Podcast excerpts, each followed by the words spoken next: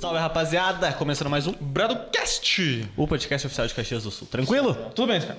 Tudo certo, cara? Tudo bem, mano. O que, que a gente trouxe aqui hoje? Pô, a gente tá aqui hoje novamente com aquele que sempre está presente aqui conosco uma vez por mês, pelo menos, que é o Alexander Molon. E o nosso convidado, o doutor Mário Bassani. Tudo certo com vocês? Tudo, tudo certo. Obrigado pelo convite. Ótimo estar aqui. Nossa, gente Muito tá- bom, né? Ah, Uma boas-vindas aos espectadores do Bradcast e vai ser um podcast assim muito interessante para valorização das pessoas, né? Da estima. Dá, ah, exatamente. Que é muito importante, né? E hoje em dia Demais, tá prejudicado. demais. Já tá prejudicado. Antes de começar, o que, que tá aparecendo aqui? Tá aparecendo do teu lado, Brunão, uma coisa muito incrível lá na cabeça dele, que é um QR Code. Esse QR Code te leva para um lugar muito rico. Alguém tem alguma ideia de que lugar seja esse? Um lugar muito rico. Não? Mário, não? Ideia. Não? A conta bancária, é isso aí. No momento que tu escanear esse QR Code, você vai poder fazer um Pix para o Broadcast. A gente está aceitando qualquer tipo de valor para ajudar a gente aqui a trazer sempre convidados e ter uma estrutura melhor. Não é isso, Inclusive, Brunão? se você quiser dar Bitcoin, a gente também está aceitando, né? Tamo? Tamo? Não sei. Só fala com nós daí, porque daí o Pix não aceita isso, infelizmente. É, eu acho Ainda. que o Pix não aceita isso aí, não. Alô, Banco Central, hein? Tá na hora de aceitar Bitcoin. Vamos fazer o upgrade aí nesse sistema, né? Pelo amor de Deus. Também segue a gente nas redes sociais, tá aparecendo aqui, Instagram, TikTok e tem o Spotify também, se você prefere o áudio. só. Isso aí. É isso. Mas então, Brunão, a gente trouxe hoje o doutor Mário. Que que, vamos começar da, da melhor maneira. Quem que é o doutor? O que, que ele faz? Bom, meu nome é Mário Bassani, sou dentista aqui em Caxias do Sul, já há 31 anos. 31. 31 anos 31 de formado. anos. Isso. Eu comecei cedo, 12 anos, sabe? Então. Não, mentira. Não, mas peraí, 12 anos já como dentista? é, não, não, não. Foi um pouquinho mais tarde, mas. Ele escovava os dentes. Mas aí então foi tarde, né? Começar com 12 anos, escovar os dentes. é- Não, tudo bem, aí melhorou, melhorou um pouquinho. é. Mas na realidade eu vim a Caxias do Sul, eu sou natural de Fagundes Varela, uma cidade, uma metrópole aqui da nossa região, né, de 3 mil habitantes, do qual eu tenho muito orgulho de falar. E é um lugar bacana. E eu saí de Fagundes Varela com 14 anos e fui a Porto Alegre. Eu fiz o ensino médio em Porto Alegre, no Julinho, Júlio de Castilhos. E o Colégio Júlio de Castilhos, na época, tinha que fazer uma prova para entrar. Ele fica na Júlia de Castilhos, né? Não, não, ele fica numa avenida diferente lá. É, eu não lembro o nome agora da avenida. É uma avenida bem grande de Porto Alegre. Júlio de Caxias. É isso aí. E aí eu fiz o ensino médio, na época eu tinha que fazer uma prova, então o pessoal dizia, pô, mas saindo de Fagundes Varela, fazer uma prova em Porto Alegre, era quatro por vaga, e aí eu entrei no colégio, era estadual, na época tinha que fazer Aham. isso para entrar. E foi muito legal. A única coisa é, ruim foi chegar em Porto Alegre e falar gente, carro, patente, e os caras se deitarem em você, né? Mas, né, tá falando gente, né? Eles falam assim, né? Aham. E, e aí eu voltava a Fagundes Varela, um mês depois, nossa, você já está falando diferente. é difícil, né? Era um conflito difícil, aí. é difícil. Mas foi muito legal. Em Porto Alegre eu fui para jogar futebol, jogar no Internacional. e joguei três anos lá. O meu gigante. Opa! É aí, isso. Calma aí, calma aí, né? Não, fica emocionado. Vamos- Falou vamos- internacional, eu fico maluco. Vamos respeitar todos os lados dessa mesa. Tá bom, desculpa aí, pessoal. Desculpa aí. foram escolhas na época. E aí eu fiquei três anos no Internacional.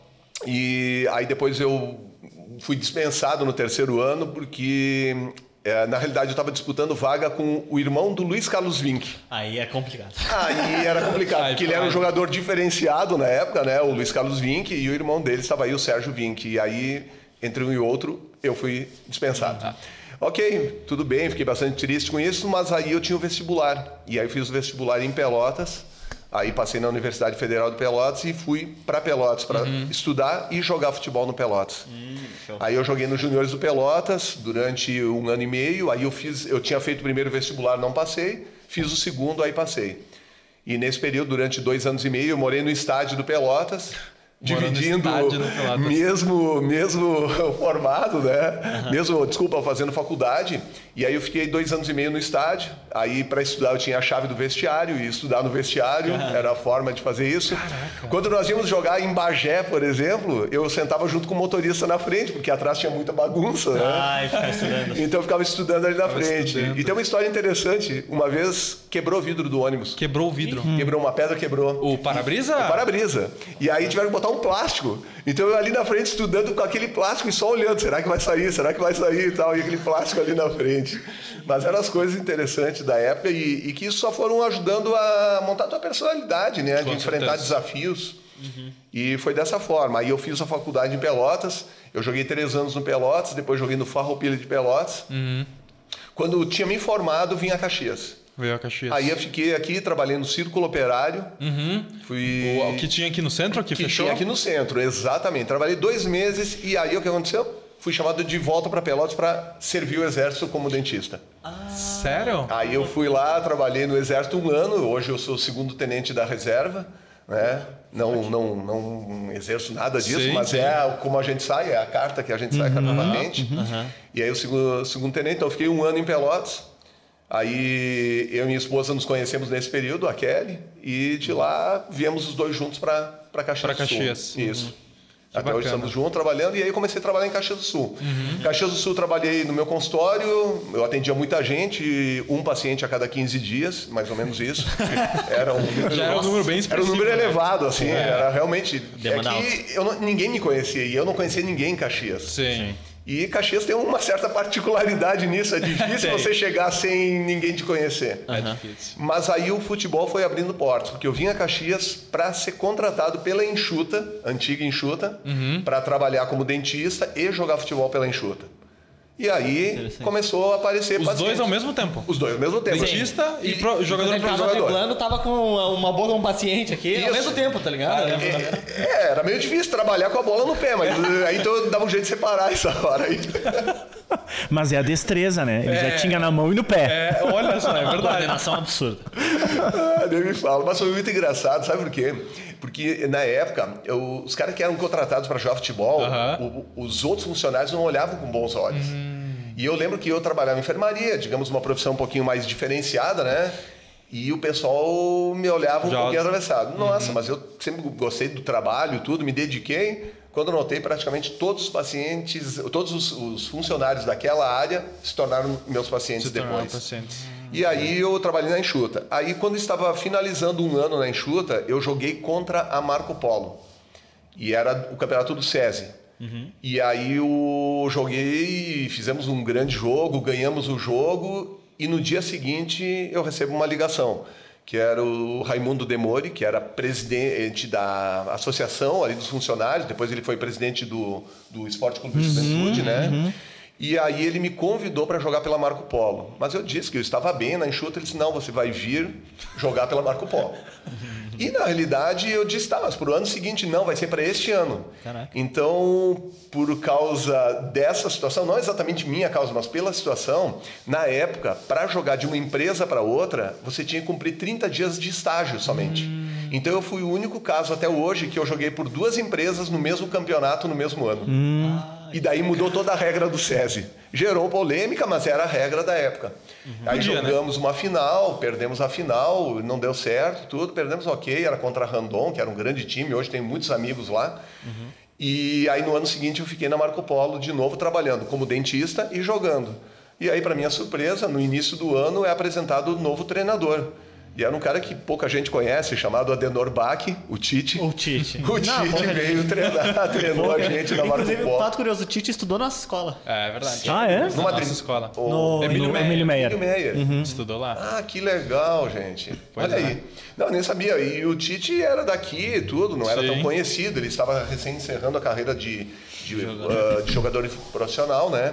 Mas um- uma pessoa espetacular. Eu não tenho palavras para descrever, assim, a gente tem uma amizade desses anos todos, ah, amizade dentro do possível, porque hoje é uma pessoa conhecida no mundo inteiro, então quando ele vem a Caxias, eventualmente a gente tem os jogos da, da equipe que nós jogamos, que é a equipe dele, que é o Carrossel, e quando ele vem para cá ele joga com a gente, e é uma pessoa muito, muito simples, é bem aquela forma que ele mostra no dia a dia.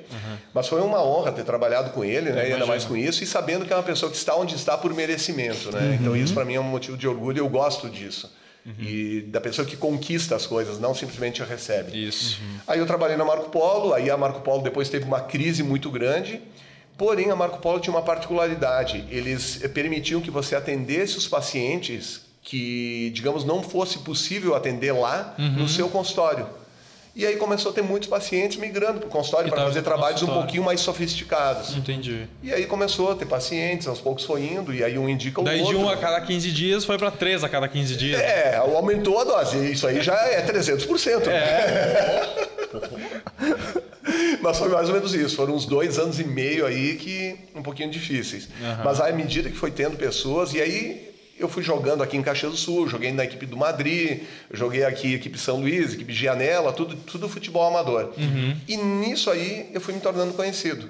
E a partir daí eu digo que hoje mais de 70% dos pacientes, direto ou indiretamente, vêm por causa, Vem do por futebol. causa do futebol. Dessa foi a maneira de me tornar conhecido em Caxias. Que é E aí- difícil. É, é um pouco difícil, mas ah, eu, eu, eu acho que o, o caxiense ele tem assim, ele é desconfiado, mas ele depois que gosta de você, ele também veste a camisa contigo. Sim, sim. E isso é uma coisa bacana. É muito fiel, Mas é né? natural do italiano, né? Nós somos daí, não tem jeito, né? Não tem por onde fugir, na verdade, né? Não tem jeito. E aí que eu comecei a carreira trabalhando como dentista. Uhum. Show de bola. E assim, é, tu comentou que enquanto tu tava jogando futebol, tu tava estudando e era para fazer o curso de a graduação de odontologia? Exatamente. Eu tinha perdido meu pai no meio do curso. E aí tinha que se virar, né? Pois é. Eu paguei a faculdade. Claro, a faculdade era federal, então o custo era pequeno. Era menor. E como eu, eu morava no estádio de futebol, eu fazia as refeições lá, eu tinha um custo baixo para mim. Tinha baixo E aí eu conseguia me manter. Eu, eu consegui me manter e banquei toda a faculdade só com futebol. Sim. Nossa, que legal, que legal. Isso é legal. Uma baita história essa. Não, e falo isso com toda tranquilidade, não, ah, coitadinho disso. Não, muito pelo contrário, eu fico feliz com isso, Sim, sim. faz com que os problemas que possam aparecer se tornem pequenos depois que você Pequenos, enfrenta um claro, maior. Pequenos, Claro. Com certeza, com Então certeza. isso é legal. E assim, enquanto tu tava jogando futebol, enquanto tu tava estudando, por que que por que que tu tomou a decisão de iniciar essa faculdade? Por que que tu decidiu é ah, odontologia. É, Exatamente. Não, Por que, eu- que não decidiu fazer educação física, por exemplo, que fazia sentido com o que tu É. estava profissionalmente fazendo, né? Confesso que na época teve duas situações. Uma que eu, eu gostava de educação física e realmente Uhum. era uma coisa que eu até pensava, mas é, eu, eu sempre vi que a profissão não era muito valorizada e isso é uma coisa que na hora pesa para você. Pesa bastante. E eu, na realidade, tive o meu irmão, que é o Jorge Bassani, que também trabalhava aqui em Caxias, que era dentista. Hum. E aí eu perguntava para ele, o que, que você acha, tudo? Não, olha, eu gosto da profissão, é ótimo, acho que vale a pena se tu tiver vontade de trabalhar com habilidade manual, e era uma coisa que eu gostava de fazer isso. E aí foi, foi o que me motivou. Tanto é que até um ano e meio de faculdade eu não sabia se realmente era o que eu queria. Aí quando eu fui fazer aula prática de anatomia em dentes, eram blocos de cera que você esculpia dente. Aham. Aí eu confesso viu, que me era- apaixonei. era aquilo. Era aquilo. Porque aula de bioquímica, desculpa, mas é um porre, né? a coisa teórica é um saco. Agora, a coisa prática, dia a dia, é excelente. Isso é verdade, eu concordo contigo. Eu concordo contigo. E Tem quando é que foi o momento que tu decidiu fazer a tua clínica própria? Aí é que está. Eu vim para Caxias e trabalhava emprego e trabalhava na clínica do meu irmão. Tá. Então, até é interessante. Eu tenho um paciente que eu atendi esses dias, faz 31 anos que ele é meu paciente. Ele foi um dos primeiros. E ele diz: Mário, quem viu teu consultório uma vez? Porque na realidade eu montei meu consultório seis meses depois que eu já estava em Caxias. Num espaço que era o escritório do meu irmão. Então eu tinha um piso de carpete, que na época nem se cobrava essa exigência de mudança de Sim, pisos, né? sim. E tinha uma, uma bancada que era onde era para botar da pia para lavar as mãos. Era só isso. E o restante era aqueles móveis de mogno. Sabe aquele de correr, aquela Sim, porta de correr sim, assim, bem legal, né? Aí eu botava ali os materiais e era improvisado. O consultório era enorme. Ele tinha 2 por 1,80 mais ou menos. Nossa, assim. gigante. É, eu até olhava, sempre que o paciente marcava, eu pedia qual é a tua altura. A garantia que tu vai entrar. Pra ia ele caber. cabia no espaço. Acima de 1,80m eu. Olha, eu não sei se tem horário. E eu não tinha horário livre. Total. 1,85m. Hum. Eu acho que vamos, vamos ter que deixar para outra, outra. Mês que vem, mês que vem. Olha, eu tenho meu irmão que atende aqui ao lado. Acho que ele tem uma agenda mais livre. Imagina, meu irmão já estava com 20 anos formado, 10 anos formado. Nossa, que, que bacana. E assim, é, é no momento que tu, tu criou teu consultório. Aqui em Caxias foi teu primeiro consultório, né? Isso, aqui em Caxias. Não- eu não- fiquei não sempre aqui. Eu antes, mudei tá? em três endereços, mas sempre em Caxias. Mas sempre em. Caxias, bacana. E assim, é, quando, quando que tu viu que o teu consultório começou a se tornar algo gigante, algo relevante? Que começou a ter uma, uma importância, entendeu? Não só para ti, mas quanto para os pacientes, quanto para Caxias. Exato. Eu diria assim, ó, eu, eu como não tinha eh, condições eh, financeiras de alguém bancar, eu tive que ir juntando dinheiro. Tanto é que o que aconteceu? Na época eu fiz, eh, 10 anos depois, eu fiz especialização em ortodontia. Onde hoje eu sou especialista, trabalho com todos os tipos de aparelhos, inclusive Invisalign, que é o que eu estou usando, que é um aparelho excelente, e é um carro-chefe dentro do consultório. E também era uma coisa que quando eu fui o pioneiro em Caxias, eu fui descobrir esse aparelho em 2008. Mas a ideia, eh, em 2089, 89, 99, 2000, eu fui fazer especialização em ortodontia em Porto Alegre. Só que o curso, imagine isso, em 2000 custava mil 870 reais por mês naquela época. Detalhe, Isso é um carro por mês. é só fazer a conta. Quem é economista, volta a conta. Faz Por isso incrível que 20 pareça, eu sou. é, faça a conta de quanto era proporcionalmente a hoje, né? Detalhe, tinha que fazer uma prova para entrar. E tinha 60 candidatos, todos bons. E tinha ah, uma. Eu não era conhecido de Sim, ninguém. sim. É, e aí eu digo, pô, vou fazer a prova, mas eu sabia, eu já trabalhava com ortodontia. E aí o que aconteceu? Eu fui fazer essa prova em Porto Alegre e uma das teve a prova teórica e tinha a prova prática e tinha uma entrevista. Na entrevista, a primeira pergunta que eles faziam é: você tem condições de pagar o curso? Porque já aconteceu com eles de montarem o curso Sim. e o- a pessoa desistiu no meio porque não tinha condições. Uhum, de manter. Aí eu disse, olha, eu tenho metade do valor guardado, tanto é que eu demorei para fazer especialização porque eu tinha metade do valor guardado e metade eu vou à medida que eu trabalhasse. Só que eu não falei que eu atendia três pacientes por semana, né? eu ia dar um jeito. E tanto é que o curso foi um dos últimos cursos de especialização que era toda semana. Toda semana. Segunda e terça, toda segunda e terça direto. Hoje a maioria dos cursos de especialização é uma vez no mês. Então, na época. E eram dois anos e meio. Então, nossa, eu lembro que trabalhávamos eu e a minha secretária, que está comigo até hoje, a Adriane, que a Adriane é meu braço direito, esquerdo, cérebro, cabeça. O Alex conhece Sim, ela. muito competente, Adri. Nossa, ela é fantástica. Tem as outras meninas são excelentes, mas a Adri tem uma história que se funde com a minha história. Sim, desde o início, né? Desde o Faz início, parte. imagina, são 24 anos que está comigo lá.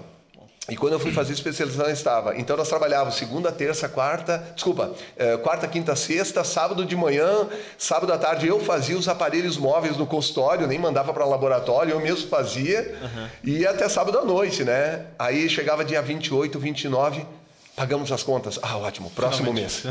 Pagamos as contas, próximo mês. E aí foi, aí eu fiz a especialização. A partir da especialização, realmente aí as coisas mudaram. Abriu um, um patamar diferente. Abriu um leque né? diferente. O profissional, o colega, né? hoje tem muito profissional fazendo especialização. A odontologia em Caxias é muito bem vista. Eu acho que tem bons profissionais em, em diversas áreas da odontologia.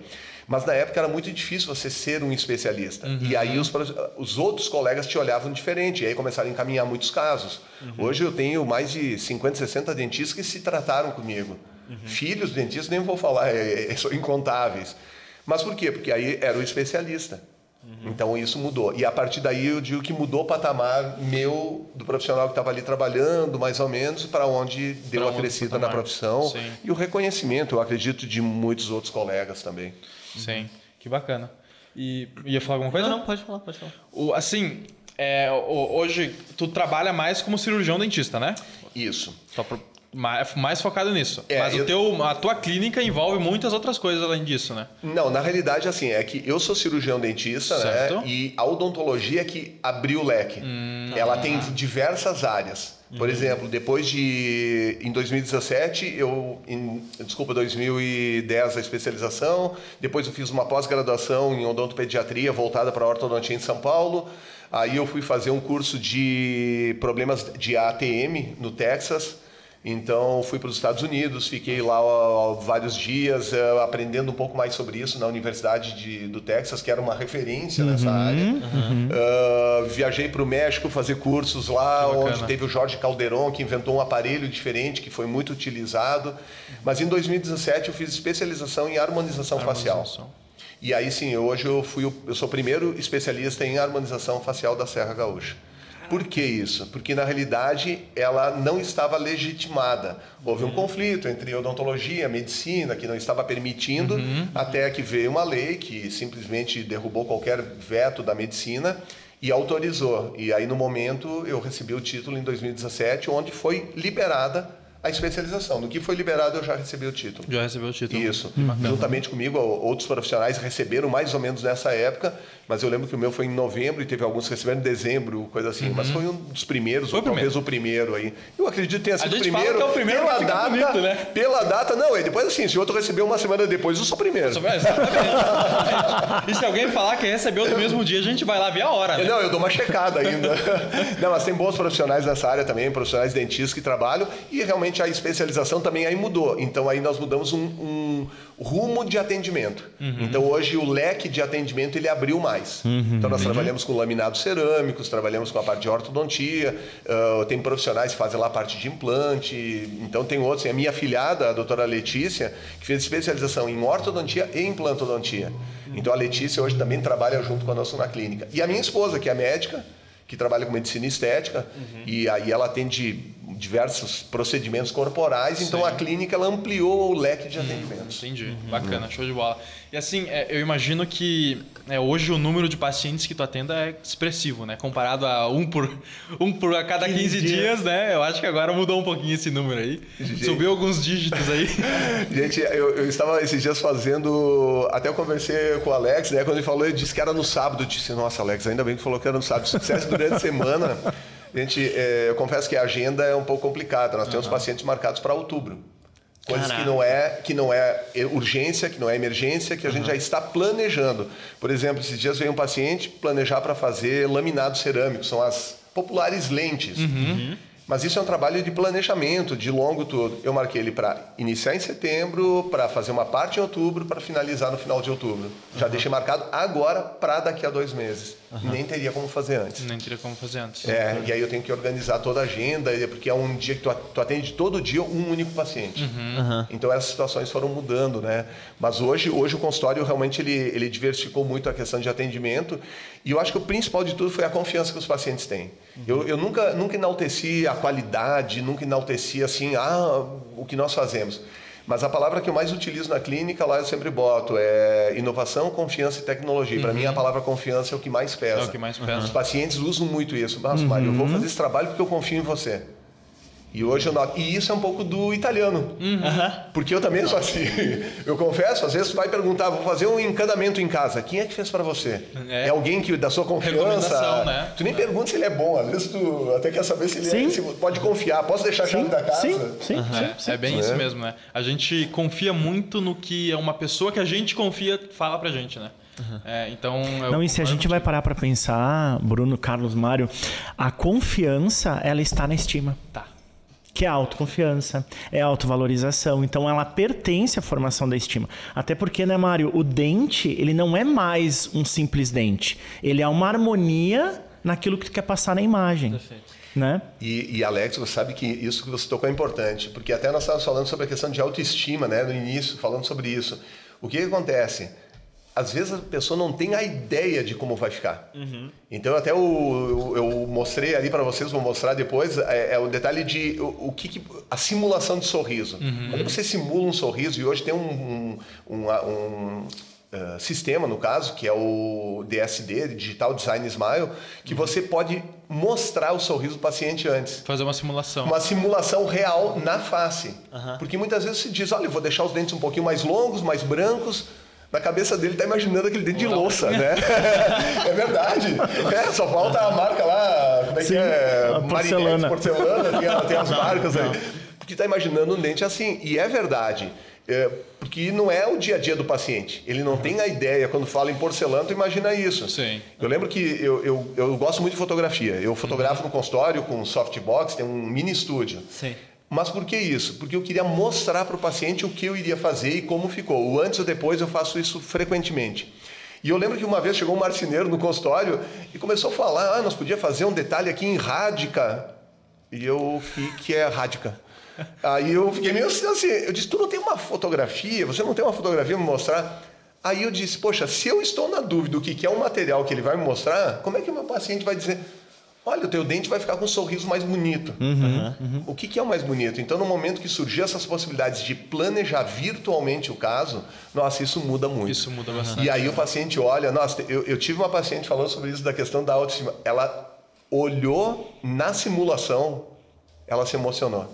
Olhando Meu na sorriso simulação. vai ficar assim. Sim. Gente, ela derramou lágrimas. Isso é legal. Uhum. E eu adoro isso. Para uhum. mim, eu acho que é, é aí que eu acho que é a realização profissional. Ok, e quando nós finalizamos o caso, ela se emocionou novamente.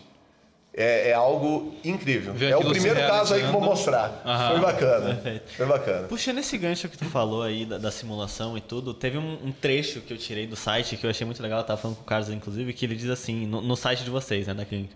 Atenta às particularidades de cada paciente, contribui para a melhora da autoestima e qualidade de vida. Essa parte da peculiaridade de cada paciente, o quão desafiador é realmente entender o que aquele paciente procura e entregar aquilo que ele busca. Eu vou te dizer, talvez seja o grande desafio quando você lida com área estética. Seja estética facial, seja estética dental de sorriso. Ou, como eu gosto muito de citar, o, o Dr. Altamiro Flávio é uma referência no país na odontologia, hoje está morando nos Estados Unidos. E é uma pessoa que eu tenho prazer de dizer que sou amigo também, fiz um curso com ele na véspera da pandemia. Nós estávamos em Miami num curso do MARC, que é o Instituto de Cadáveres, onde tu estuda anatomia em cadáveres frescos. Frescos uh, recém... né? Sim. Esse instituto Isso de aí, cadáveres é isso. bem interessante. É, aí eu colocamos lá. Então, tava lá os cadáveres e tal, muito legal. Cara, foi muito bacana. E aí o Dr. Altamiro falou uma coisa sobre a questão de entender que vocês não, ah, você entra na harmonização só quer saber de botox e preencher lábio. Não esqueça que você é dentista. Porque daqui a pouco você faz um lábio bonito, mas o sorriso não está bonito. Sorriso. Você fez ah, o botox, mas não olhou o conjunto dele na face. então, isso é uma das coisas que é desafiador. Então, entender um pouco o que o paciente espera é um momento de uma consulta mais delicada. E aí, o que, que eu, hoje eu tenho utilizado? Essa simulação, que é uma coisa interessante, na hora de sorriso, mas também mostrar algum caso que seja semelhante, que tenha alguma coisa parecida, que pareça algo. E eu acho isso bacana. E aí os pacientes têm gostado, porque aí tem tido. E a partir daí entendendo, olha, um dente mais longo. Porém, tem as proporções de face. Por exemplo, quando nós medimos um dente, vai depender muito da distância bi- interpupilar. Que é proporcional ao tamanho do dente. Ah, mas eu quero um dente maior, mas não combina com o teu rosto.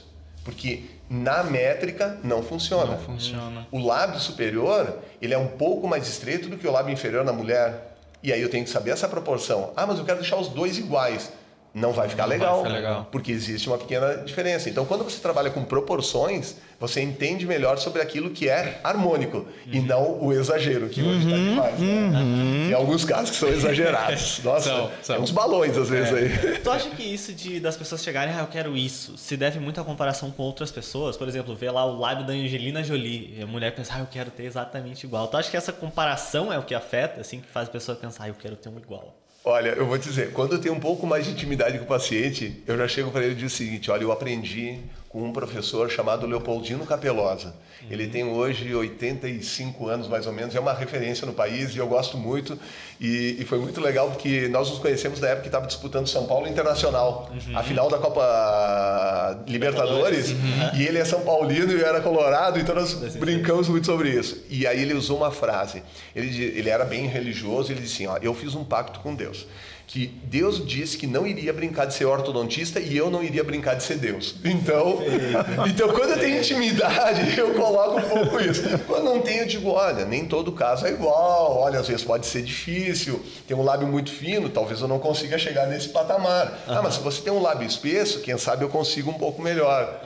Entende? Então, na realidade, a explicação varia muito da intimidade que eu tenho com Sim, o paciente. sim, né? sim, com a sim, forma sim, como eu com ele. E assim, ah, por exemplo, chega um caso, como o Bruno comentou, de chegar De uma fazer o pessoa... lábio? Não, não. Ah, não, ah, Não, eu pensei. Não, tudo certo. Tu tá querendo me dizer alguma coisa, doutor? Não, não, é que tá do lábio fino. Mas você sabia que eu tenho pacientes homens fazem? É? Mas claro, vou te dizer uma situação antes de continuar. Paciente chamado classe 3. Classe 3 é quando tem o queixo um pouquinho para frente, e frente. aqui um pouquinho para dentro. Esse lábio fica muito fino e fica para dentro. Poxa, o ideal é cirurgia. Faz uma cirurgia que muda isso. Mas o paciente não quer fazer cirurgia. Você preenche o lábio e dá um pouco de volume superior, disfarça essa diferença. Olha só. É. Por causa do Tem ângulo, uns né? truques. Tem os truques. Tem, Então eu é, falo, né? A questão Tem um é jeitinho só... brasileiro, né? Se o cara está disposto a investir um pouco, olha, vale a pena. Vale e a tem pena. casos assim, é bem interessante. Sabe, que, eh, Bruno, sobre a tua assunto, pergunta. Não, não. Sobre a tua pergunta, a gente tem que ter um olhar, né, Mário? Porque eu sei que tu tem esse tipo de olhar na tua prática laboral, que é enquanto harmonizador facial, né? Ah, a gente tem que ler o que, que tem por trás desse desejo. Que às vezes é só uma questão de idealização perante aquilo que tu viu no outro. Mas às vezes não cabe. naquela, naquele tipo de harmonia. Então Eu vou levar cabe. o Alex lá do lado de algumas consultas. Não, mas tu sabe que se a gente for parar pra pensar em terapia e dentista, É. eu vou te dizer que é a mesma coisa. É a mesma coisa. Por quê? Existe um reclino de cadeira, o paciente ele fica no divã e quantas coisas que tu deve ter recebido de pacientes e falas e assuntos e acontecimentos e problemas que tu possa ter ajudado aquela pessoa. Não era obturação. Eu vou te dizer, isso são muitos. Eu tenho casos hoje já de três gerações de famílias. Em 31 anos já atendi avô, pai e filho. E são vários, assim. E é incrível como você vê, porque o que acontece? Alguns eu vi criança. Eu vi crescer. E nisso aí tem todas aquelas transformações do dia a dia de adolescência e Sim. tudo. Já separei filho e mãe brigando. Acontecimentos de vida. Calma, gente, Calma, calma, calma. tudo certo. Olha, quem sabe eu vou atender separado. Vem cá, o que que houve e tal, vamos conversar. Tem já é uma chato, salinha, lá, tem já uma não- salinha com duas cadeiras ali que é só pra conversar. né? É legal, mas é bacana. E depois olha e te agradece, porque assim, o importante é o que você, como você se dedica a esse paciente. Só para dar uma atenção, tentar ouvir um pouquinho mais e alguém de fora já ajuda. Mas às vezes a- a- a- ter um pouquinho mais de conhecimento de psicologia seria fantástico. E todas as profissões, inclusive o odontologista, né, o, uh, dentista, que tem uma proximidade na zona de, na zona de intimidade do paciente, é fácil de a gente adentrar os problemas. E trabalha com a boca, que é uma cavidade que dali sai muita coisa. Né? Então a gente sabe que hoje a área da dentística, a área da odontologia, a harmonização facial, pode sim ter um pouco disso aí que tu estava perguntando. O que, que tem por trás dessa idealização? Por que, que ela quer os lábios da Ange- Angelina Jolie? O que, que ela vê nisso? Talvez ali uma recuperação de um processo de estima, um amor, amor próprio que se não tem. Entende? Então tem, que- sempre tem que ter olhar. Eu sei que o Mário tem, porque o Mário, além de ser um excelente dentista e um profissional renomado nessa área, ele é sensível. E isso Não faz vai a chorar diferença. agora, tá? Não vai chorar. Isso faz diferença. Emocionei. Porque, porque se tu olhar a história dele, olha Nossa, só a história verdade. dele, né? De superação, de, de romper os paradigmas, subverter a ordem, ele vai fazer isso na prática clínica dele. Com certeza. Ele Ela- reflete aquilo que ele é, né? Sim. Sabe que até hoje eu estava conversando, né, que eh, nós gostamos muito de esportes e tudo, pedal e tal, mas também por quê? Porque você está cuidando de si. E eu uso uma frase sempre que eu falo até em palestras, quando eu dou para colegas. Eu disse assim, gente, se você não cuida de si, eu não sei se você vai ter tanto entusiasmo em cuidar dos outros. Porque o cuidar de si não é super vaidade, nada disso, mas cuidar um pouco da tua saúde, cuidar um pouco, poxa, você é uma pessoa que regularmente faz a tua visita ao teu clínico, ao teu médico, chegou numa determinada idade, vai ter que ir no urologista, vai ter que ir no ah, dermato, hoje com a questão do sol, você vai dar uma olhada nisso. Ou seja, você tem uma consulta regular para isso, para cuidar de si, por quê? Porque muitas pessoas dependem de, de mim. Eu, toda vez eu penso, eu tenho funcionários, eu tenho pacientes que depositam confiança que querem que você continue aí. Então, cuidar de si também é importante. E aí, você Sim. naturalmente vai cuidar melhor Total, dos outros. total. E o cuidar dos outros também envolve isso, de ouvir, de entender. E realmente, lá eh, no consultório, eu vou dizer, eu acho que talvez a grande conquista que ocorreu de muitos pacientes foi participar da vida deles. Eu, eu realmente participo. Detalhe, eu praticamente não tenho paciente que me chame de doutor. Que loucura. E sem nenhum problema, muito pelo contrário, eu gosto Prefere mais. Ou seja, o respeito não é pela palavra, porque a palavra pode ser doutor ou olá doutor. É diferente. Diferente. Entende? Então a- a- não é a letra ou a palavra que tu diz, e sim a maneira A como maneira. você se porta. E hoje as pessoas têm um respeito grande, e eu respeito muito o paciente, e respeito pelo fato de dizer obrigado. Eu, quando eu termino o caso, quando eu posto alguma coisa de paciente, eu sempre digo obrigado pela confiança em ter depositado o seu sorriso nas minhas mãos. Não, e o sorriso, eu tava pensando o que, que a gente ia falar sobre sorriso e autoestima. O sorriso talvez seja ah, hoje o principal, ah, talvez ali, o, o principal sinal de comunicação universal. Ah, em Dubai é a mesma coisa, em Marrocos é a mesma coisa, na Austrália. Se tu se comunicar com um sorriso, tu vai entender que tem alegria, afeição, afeto. Então talvez seja um dos grandes sinais de comunicação que ele é universal. É verdade. Talvez até com a mão, alguns outros sinais que a gente faz, mas o sorriso, ele tem isso, né? né? E eu coloquei aqui que ele depende muito dos estados mentais da gente. Né, Mário? É verdade. Até porque se a gente for pensar na neuroquímica, na neurociência, na- na- no processo bioquímico, sorrir tem formação de endorfina. que é o neurotransmissor Sim, do bem-estar. Sim, Sim. Né? Ele tem essa proporção da endorfina usar isso. e da serotonina. E da serotonina. agora. Ah, gostei.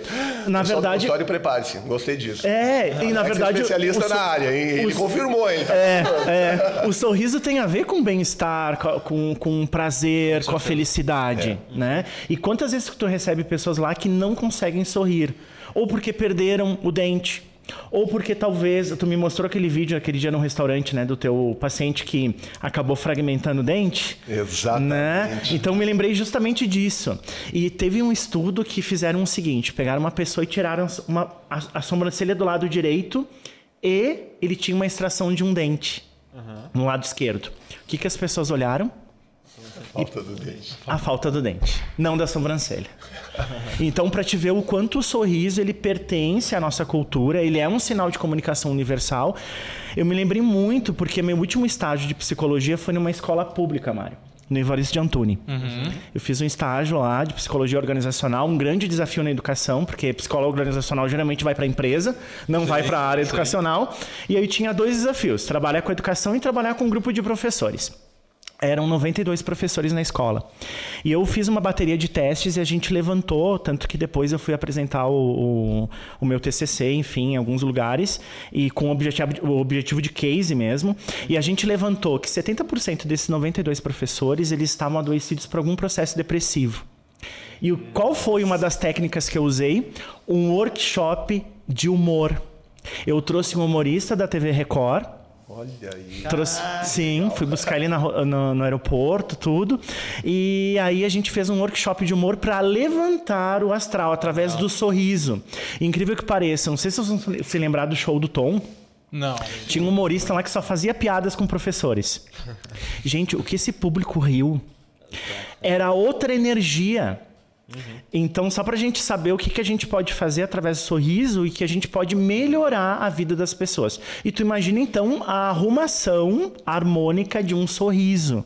O que, que isso pode simbolizar na recuperação de estima, na recuperação de valor e na recuperação da identidade daquela pessoa. E isso é verdade. Vocês, à à medida que nós foram falando, talvez vão passar casos aí que eu deixei para vocês. Em primeiro lugar, eu quero agradecer demais os pacientes que se dispuseram a, a permitir mostrar os casos. E teria muitos outros. Se eu falasse com outros, teria muitos pacientes lá realmente gostam disso. E eu sinto feliz porque eu, eu digo que toda vez que eu mostro um caso, eu estou ajudando o outro. E isso eu falo para os pacientes. Digo, olha, eu quero mostrar o teu caso. eh, porque para mim é importante como profissional pelo trabalho, mas eu fico feliz demais, olha, por vocês permitirem e, e- e mostrar isso. Então vocês podem ver que todos esses casos aí você nota a diferença na expressão do olhar do paciente. Então você vai ver que o, o olhar muda quando o sorriso muda. E, e assim, e tem pessoa, bom, eu- um dos casos que vocês vão ver aí, o paciente tirou bigode. Ele tinha bigode, bigode longo. Tinha vergonha de vergonha de sorriso. olhos. Você vai ver na foto ele está sem bigode. Poxa, e é uma pessoa que já tem uma certa idade e tudo mais, e mesmo assim se segurava no sorriso. Nós temos várias pessoas. Eu, eu tive uma paciente, eu lembro muito bem, eu não, não trouxe num dos casos, mas ela, ela, ela era tida como antipática, porque ela não gostava de sorrir. E ela realmente segurava. Ou pacientes que, ah, uma que posso falar, da Elaine, que eu mostrei ali, que é um dos casos que eu vou mostrar para vocês, ela sorria segurando o lábio. Segurava lá pra baixo. E aí não mostrava. Então, imagina isso. Vai para o sorriso, mas vai para a alma. Total, total. Pelo amor de Deus, isso é Total. o dia a dia, porque não tem um dia, porque isso você segura na frente dos outros. Mas e quando você está só? Você vai sorrir como? Você olhando no espelho e você se vê e aquilo não é legal. Então isso pode afetar a vida pessoal, profissional, em todos os sentidos. Pessoas que mudaram a vida profissional depois que mudaram o sorriso, porque melhora a tua autoestima. Você, eu tive paciente que andava um pouco mais curvado, de repente já começou a andar, Mudou a postura. mais, ó, muda a postura. Parece até que tem uma cordinha puxando lá pra ficar Ah, com a postura. muda total. Tem um fenômeno psicológico chamado compensação psicológica. Quando a gente tem algo em falta, a gente deixa alguma coisa em excesso. Por exemplo, o bigode né, mais longo ou um destaque para a barba vai disfarçar aquilo que eu não tenho, que é a falta de um dente. Ou talvez dentes acavalados, né, Mário? Tu que é da área, tu me corrige aí, né? Não, é bem isso aí, o popularmente ou- tá falado, ou apinhados, mas é isso aí, é correto. É Ou o correto. sorriso que não tá harmônico, sabe? Mesma coisa são as pessoas que são calvas. O que, que vocês geralmente encontram? Barbas muito longas, porque aqui não tem. Então tem uma compensação psicológica nas pessoas. Quando se tem uma falta, vai-se pro excesso, que é mais ou menos o que tu viu. E nós passamos por dois anos pandêmicos, né? Onde o uso de máscara era exigência. Muitas pessoas começaram a rir, a ter um processo de poder soltar o riso, o sorriso, por causa da máscara. Mas aí teve o inverso. E teve paciente que eu fiz tratamento nesse período, eu quero tirar minha máscara Sim, agora. agora eu quero mostrar. É. Isso É verdade, mesmo. mas isso isso, que você falou é verdade. As pessoas se soltaram um pouco mais nesse período Sim. enquanto não fizeram nada. E teve outros que, à medida que fizeram, Sim. e foi correto, realmente. E eu notei isso de pacientes que estavam um pouco mais soltos, mas por não mostrar. Sim, tem pessoas que não soltam certos risos por medo de que as pessoas observem de que talvez não tenha ali o molar, pré-molar, né, Mário? É, o- os dentes que Ou aparecem aquele- aqui no corredor bucal, a gente chama corredor bucal é o quê? Você tem um sorriso e existe uma distância do dente em relação ao lábio. Se o dente acompanha corretamente, fica mais bonito. Se daqui a pouco fecha ou falta um dente, fica um escuro e aquele escuro chama atenção. Sim. É, e aquele risinho de canto de, de, de boca, ou não abre todo, né? Tem toda uma questão fisiológica e psicológica voltada ao sorriso. Se a gente for parar para pensar, existe uma, uma área de estudo chamado é, gelotologia. Já ouviram falar? Nunca ouvi falar. Que é a terapia do riso. Pat Adams, que é aquele, fi- aquele Nossa, filme maravilhoso. fantástico. Né? E, e aqui nossos hospitais têm as oficinas de sorriso, tem a terapia de sorriso. Até o Davi, que é um famosíssimo, que ele é aquela, ah, aquela, aquela avó, que ele faz uma, uma, uma personagem que é aquela avó. Sim. Ele é um dos principais componentes da terapia de sorriso no hospital. E, e já tem fundamentos neurocientíficos na área da medicina que existe recuperação de patologias fazendo o paciente sorrir. Então, essas práticas já da gelotologia, que é a terapia do riso, funciona. E até eu anotei aqui que quando a gente ri, né, a gente mexe cerca de 80 músculos. Então, é um Exercício exercício. físico, né? É, mas é, é que também, supino, né? mas é também um boom neurológico que acontece. Quantas vezes que a gente vai assistir um, sei lá, uma versão de um filme que é ah, talvez ali que tu possa dar risada, que tu descarrega muito estresse. Até porque se a gente for olhar o dente, ele tem um componente sim de estresse, de carga emocional muito forte. Haja visto todas as patologias que o Mário deve ter visto, né? Bruxismos, o que mais? Doença do século, É, eu falo. ATM. Diabetes e bruxismo, bruxismo. doenças do século. É. ATM, eu notei que aftas, herpes e tudo que acontece na região orofacial. Por muita angústia. Sim. Muita angústia. Sim. Eu tive uma paciente que chegou um dia uma vez com herpes em toda a boca. Sim. Cara, eu olhei e disse, será que é alguma coisa? Saliva e tal? Sim. Cara, estresse absurdo. E eu, olha, vai conversar com um psicólogo, vai dar uma olhada, porque isso está levando a vida de uma forma. E detalhe, essa paciente depois teve um infarto com 35 anos. 35 anos. É. Então, eu- então são algumas coisas que a pessoa está angustiada e não fala. E aí pode ser do sorriso, pode ser de outras coisas. Por isso que eu acho que a questão de bem-estar, de autoestima, não é simplesmente a aparência em si, e sim aquilo que você vai transmitir depois que essa aparência mudou. Eu acho que a partir daí, ah, o sorriso te deixou melhor, porque tem pessoas, por mais que tu melhore, por mais que você faça, às vezes estão é, angustiadas por dentro, não resolve alguns problemas. E às vezes Conflitos. joga, joga o problema somente num dente. Ok, você melhorou o sorriso, mas continua ruim. Aí eu digo, olha, tem outras situações que você deve avaliar. Questão psicológica, e aí vocês Total. muito mais Sim, né, com isso. total, total. É, e assim, é, ligando com tudo isso, com autoestima, enfim, eu- o exemplo que eu queria te dar antes. Eu tava falando, eu não lembrei. esqueci. Desde Eu não esqueci, eu não esqueci. Era o seguinte, vamos supor, chega um, um paciente que quer ter um sorriso lindo, que nem o do Brad Pitt, que nem da Angelina Jolie, enfim. E aí tu, tu analisa o perfil dele e tu vê que não tem como fazer aquilo, né? Não tem como entregar aquilo que ele tá esperando. Que ele tá mais pro Tom Hanks, né? É isso. Isso, é. Tem que desviar um pouquinho ali, não é exatamente o que ele é quer. que é um baita ator também, né? É, é, vamos, vamos ser sinceros. Wilson. Mas, assim, como é que tu. Como é que tu tenta se comunicar com, essa, com esse paciente? Como é que tu tenta explicar pra ele que, ó, não é assim que funciona? Porque, principalmente aqui, os italianos, a gente botou uma coisa na cabeça, é aquilo. É teimosia, né? É teimosia, absoluta. é. aquilo. Então, como é que tu tenta se comunicar com, a- com os pacientes? Eu, eu- eu faço muito isso. A primeira pergunta que eu faço ao paciente, bom, o paciente chegou no meu consultório, eu já faço fotografias dele, coloco e depois eu digo, olha, nós vamos depois olhar isso tudo no computador, eu quero que você veja o teu caso e me fale um pouco. Mas a primeira pergunta que eu faço, o que, que eu posso te ajudar? É a pergunta minha, no meu consultório, não é, olá, tudo bem, vamos ver o teu dente. Não, o que eu posso te ajudar? Digo isso até para novos dentistas. Pergunte ao seu paciente, por que, que ele lhe procurou? E aí ele vai relatar. Então, muitas vezes já aconteceu comigo. Gente, eu, eu logo que me formei, eu olhava e via um dente torto. Eu olhei, ah, tudo bem? Bom, então nós vamos corrigir esse dente. Ele disse, doutor, mas não estou pensando nesse dente. É que me incomoda aqui do lado porque eu tenho um que me machuca um pouco. E eu. hum. Ou outra vez que você olhou e fez uma prótese, uma faceta num dente e terminou de fazer ela e ela não muda mais a cor. Olha, mas eu também gostaria de clarear. Eu digo, agora que eu já fiz esse, que não vai mais mudar, como é que eu vou clarear os outros, né? Se eu já fiz na cor. Então hoje eu pergunto mais, olha, em que eu posso te ajudar? O que realmente lhe incomoda? Qual é a sua queixa principal? Porque aí fica mais fácil de entender o paciente. E aí dentro daquilo que ele coloca, eu vou tentando ver aquilo que realmente eu posso fazer. Como dentista ou com auxílio de outras pro- profissões. Eu vou deixar até a foto do meu caso eu- sobre isso você falou transplante. Eu fiz transplante capilar, sinceramente, eu achei que mudou muito. E eu coincidi o transplante com o aparelho do Invisalign.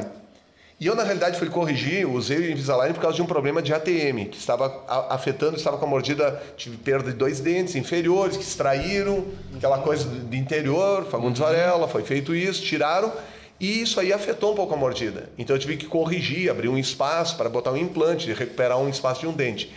E começou a afetar. Só que no mesmo período eu fiz o transplante. Então vocês vão ver nessa foto que eu estou junto com uma paciente, onde olha o antes e o depois, o sorriso e o transplante junto, e estava recém-vindo. E isso muda a autoestima. O sorriso é diferente, o brilho no olhar meu, eu olho é diferente. E eu nunca tive grandes problemas em sorrir. Mas eu confesso que eu estou gostando mais hoje com um sorriso mais alinhado do que antes. Então, realmente, essa busca de tentar conversar com o paciente, tentar entender o que ele quer, e aí, lógico, eu vou dizer, ó, existem limites. Lógico que hoje a odontologia, ela, ela avançou muito com a cirurgia ortognática. Tem pacientes, por exemplo, que tem, são respiradores orais. Ou seja, aquele paciente que tem retrusão de mandíbula, isso aqui para dentro. Aí ele se queixa da papada. Mas o problema não é a papada, a papada é uma consequência da retrusão Sim, do ósseo. sim, Se você avança, você reduz a papada, abre a via aérea e melhora toda a respiração e o cara ganha uma qualidade de vida absurda. Só que isso depende de uma cirurgia. E aí eu envolvo outras áreas. Tem um profissional que eu trabalho aqui em Caxias, que é o Dr. Marcos Tomasi, que a gente faz muita, muito caso ortocirúrgico junto e resolvemos casos assim, incríveis. Trabalhamos há 20 anos, mais 20 e poucos anos juntos em, em, em N casos. Inclusive, um dos casos, eu vou mostrar, é um caso cirúrgico. Então, eh, por isso que eu digo que tudo isso ajuda a melhorar a autoestima, mas ajuda também a mostrar ao paciente: olha, eu posso chegar muito próximo do que você quer. Mas aí vai envolver outras coisas. Talvez vou precisar de outros procedimentos juntos. Está disposto? Sim ou não? E tem aquele caso que daqui a pouco, olha, o limite do teu é isso aqui. E aí tem que deixar claro. Mas aí seria interessante essa questão psicológica. Porque muitas vezes, por que, que ele quer tanto essa melhora?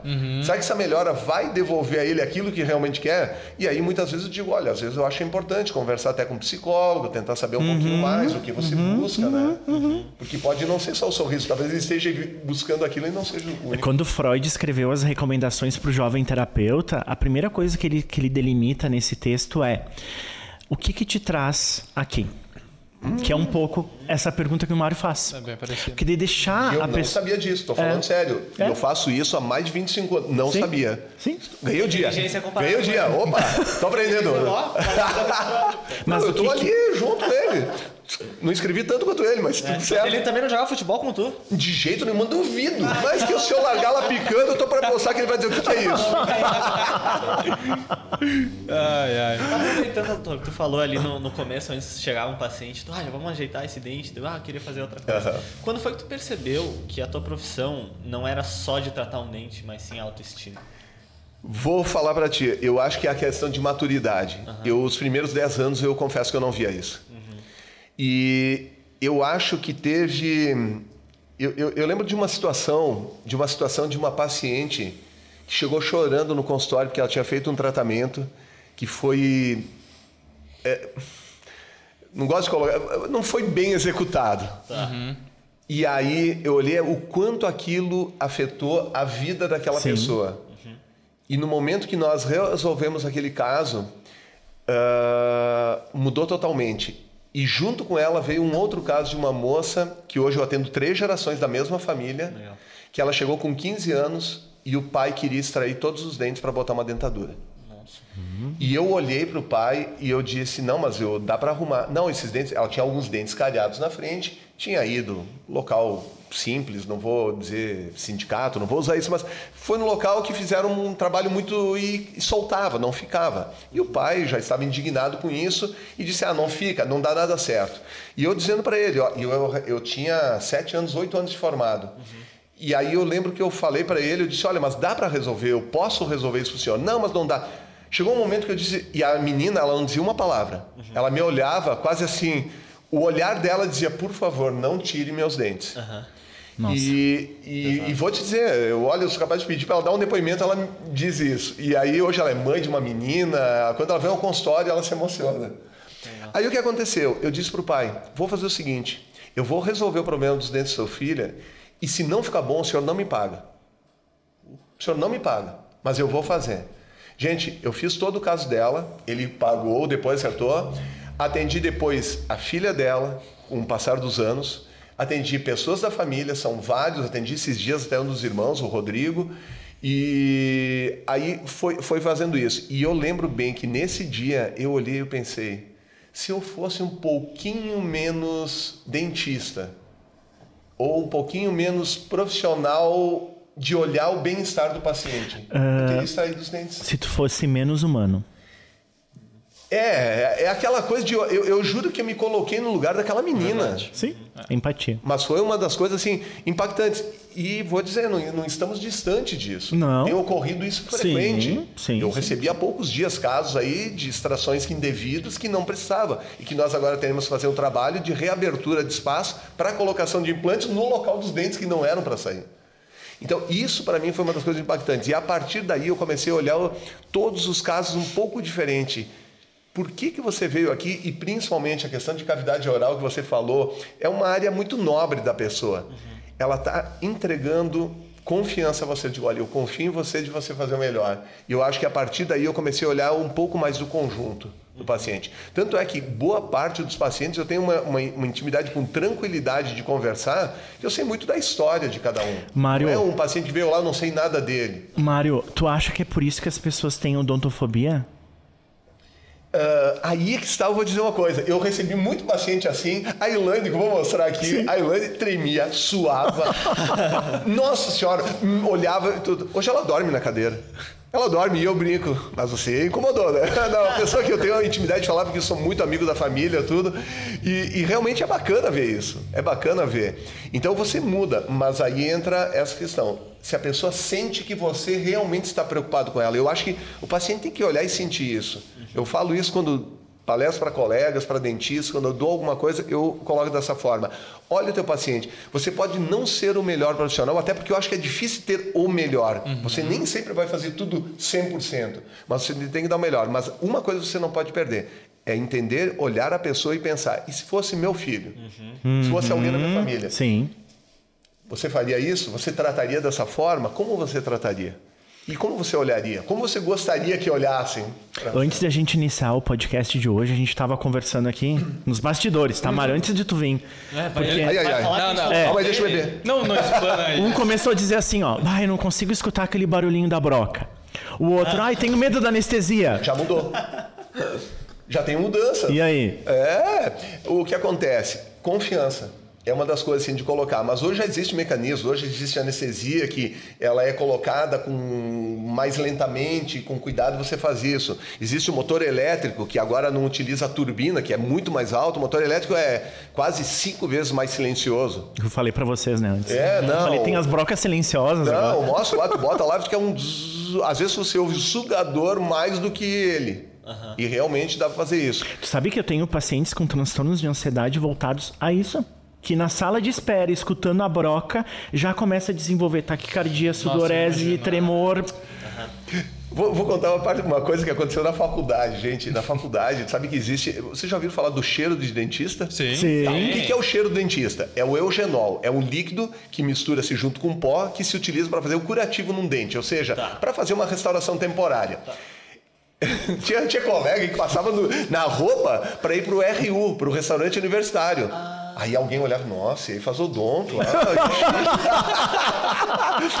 Gente, acredite, eu detestava esse cheiro. E quando eu montei o consultório, a primeira coisa que eu falei para minha arquiteta, a Angélica Zanotto, eu disse, Angélica, por favor, monte um consultório que não tenha cara de consultório, que a, a recepção seja como se fosse uma sala de casa, que tenha um aspecto disso. E, por favor, Gurias, tirem esse cheiro daqui. Eu não quero nunca botar esse curativo de ser eugenol aqui no consultório. Porque cheiro de dentista, eu não quero ter cheiro de dentista, eu quero ter cheiro de qualquer outra coisa, mas não disso. Então, isso é uma das coisas. Por quê? Porque a pessoa remete, A memória olfativa. mas total. Quantas memórias olfativas que nós temos? E dentista é uma delas, né? Com certeza. Aquele cheiro característico é específico. Pá, O barulhinho. Valeu. Barulhinho, tudo. Então, quando você vai não. tirando, tanto é que no meu consultório, os pacientes, eu dou o controle para eles, escolhe um programa, tem lá TV 40 polegadas em cima dele, quer assistir o, o podcast. Ah, Olha, bota o broadcast lá. Gente, a partir de agora eu vou botar o podcast aqui do BrudaCast, que é o. em loop lá, Isso, só ver como fazer. Eu não sou muito da te... Quer dizer, sou da tecnologia, mas algumas coisas eu patino, mas vamos colocar. Adri, prepara aí, Raquel, vamos colocar lá pro pessoal. Aí o pessoal fica assistindo. Eu lembro que eu fiz uma vez um programa com a Alessandra Vergani da Bitcoin, ela tinha um programa dela, né? E a Ali disse: Ó, Mário, tem que colocar o nosso programa aqui. Então agora eu vou variar um e o outro, um e o outro, deixando aí Vai na ordem. né? Um. Coitada da Kelly em casa, vai ser só Bradocast agora. Kelly, academia com BrudaCast. Pô, academiazinha é legal, hein? olha só, olha só. Mas, mas que bacana. E assim, é, aprofundar um pouco mais na questão da autoestima, isso até é melhor pro Alexandre responder pra gente. Como é, que, como é que forma uma autoestima? Assim, é, o quão grande é o impacto de, uma, de ter uma harmonia no rosto, de se enxergar no espelho e se sentir feliz? A- a- na verdade, a autoestima é uma, é uma construção da valorização do eu. Né? Quando a gente está falando de um narcisismo saudável, a gente está falando de um amor próprio saudável. Quando a gente está falando do excesso e da falta, a gente está falando de transtorno narcisista. Ou a gente está falando de uma estima inadequada. Na psicologia, a gente não trabalha com alto ou baixo, a gente trabalha com adequação ou ina- ou inadequação. Quando o paciente atravessa algum tipo de situação que provoque ele na estima inadequada, ele vai ter respostas frente a isso. Às vezes, isolamento, entra uma fobia, entra um transtorno mental, e aí todo um circuito de patologias psíquicas, tá? Mas a gente sabe que hoje a construção de uma estima adequada é uma valorização do próprio eu bacana, saudável, bem constituído e bem alojado, egoicamente falando. Que é tu enxergar tuas capacidades, enxergar tuas compe- competências, poder também botar isso na prática. Muitos pacientes que sofrem muitos tipos de situações, separações, ah, de repente uma demissão de um trabalho, de repente um procedimento estético que tinha um certo grau de expectativa e não acontece como era. Isso pode sim afetar, mas daí é aquela construção do valor, né? Do valor do próprio eu. Com certeza. E hoje a gente, assim, eu espero que, que esteja certo que eu vou falar isso, mas ah, a gente vê um movimento que tá. O, o ter está sendo substituído pelo ser. né? As pessoas estão parando aos poucos de dar valor para o objeto, de dar valor para a conquista e sim dar valor para aquilo que ela é. né? Para as pessoas que ela é ligada. Que legal ver isso de pessoal da idade de vocês, viu? É legal mesmo, tô falando sério, porque eh, sabe que eu, eu vivenciei essa, essa mudança Sim. de gente procurar o psicólogo Sim. porque não tinha conseguido o celular que queria. Que é isso?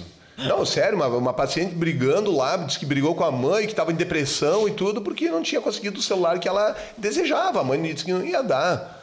Então, então aquela coisa do ter. E, e realmente eu tenho notado uma certa mudança. Isso nós temos notado. E sabe que a pandemia, o fato de você ficar um pouco, teve uma série de problemas psicológicos bem complicados, muito, a gente sabe disso, mas também por um outro lado a pessoa começou a olhar e dizer, pô, eu tenho que valorizar, porque eu também sou importante. Eu acho que não adianta o que eu vou ter, eu, e sim o que eu vivencio, as experiências que eu Total. vivencio.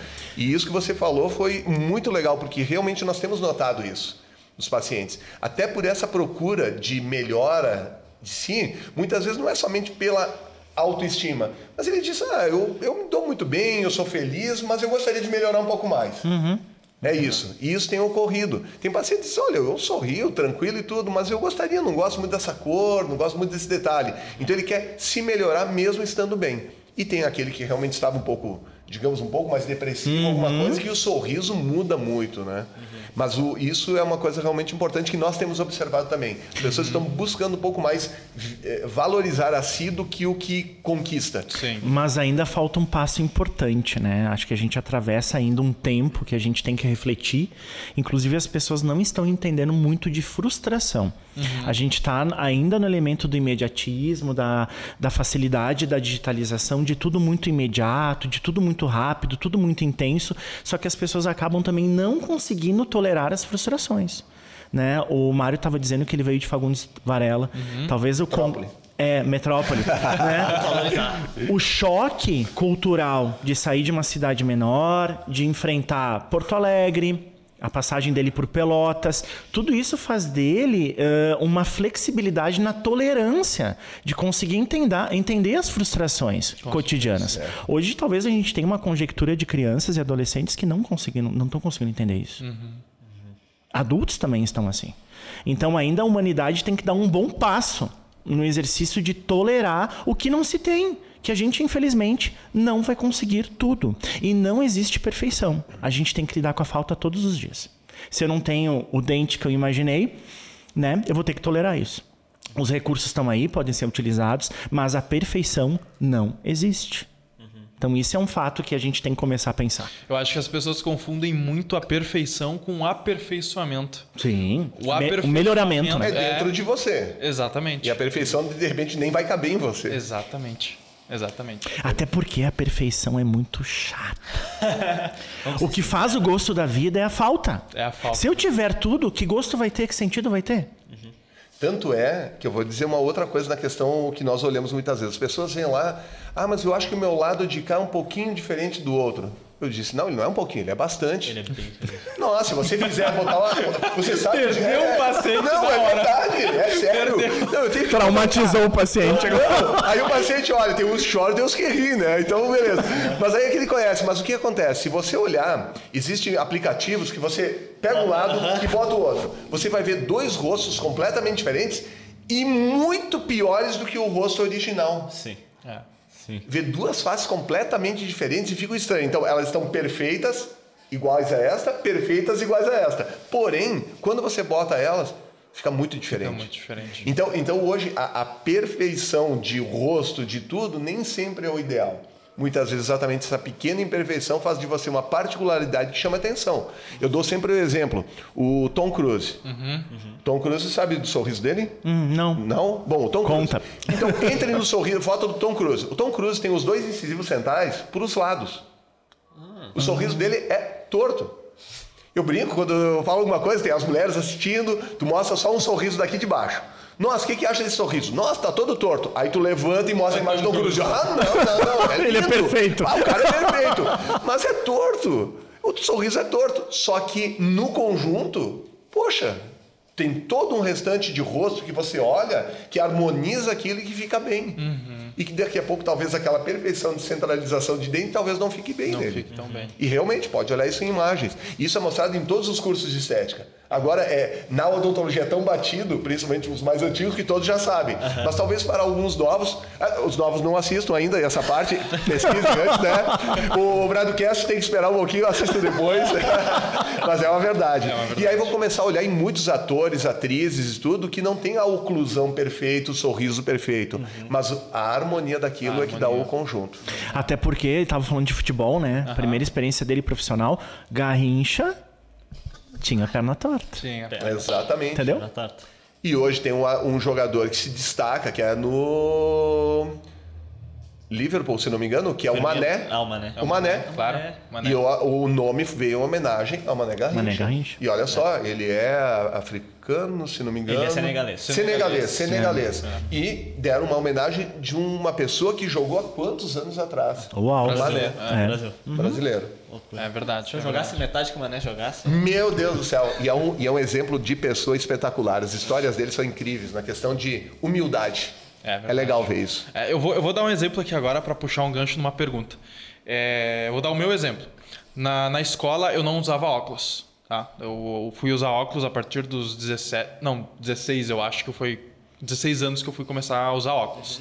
E eu tinha um sentimento que era assim, pô, será que as pessoas vão me reconhecer quando eu estiver usando óculos? Né? Será que as pessoas vão me reconhecer, vão lembrar de mim? Quando elas pensarem em mim, que imagem que elas vão ter? Eu com óculos ou eu sem óculos? Né? Então eu, eu tinha essa, essa preocupação. E eu botei o óculos e vi que não muda nada. Deixa eu, deixa eu te dar um exemplo também, porque eu, na mesma semana que eu comecei a usar óculos, eu botei o aparelho. Na mesma semana. Eu, tipo, uma semana Que atrás. legal, eu sem todo reformado. assim. Eu- o que deu de desconfiança? Eu tava com 12 anos, imagina? De um dia pro outro, assim, pô, toma. O que que Não, não gerou um- Eu ia perguntar isso. Que- os dois juntos. O que, que te gerou? Isso. E o que que tinha na estima? Uhum, tá, vamos lá. Talvez aí medo de ser rejeitado.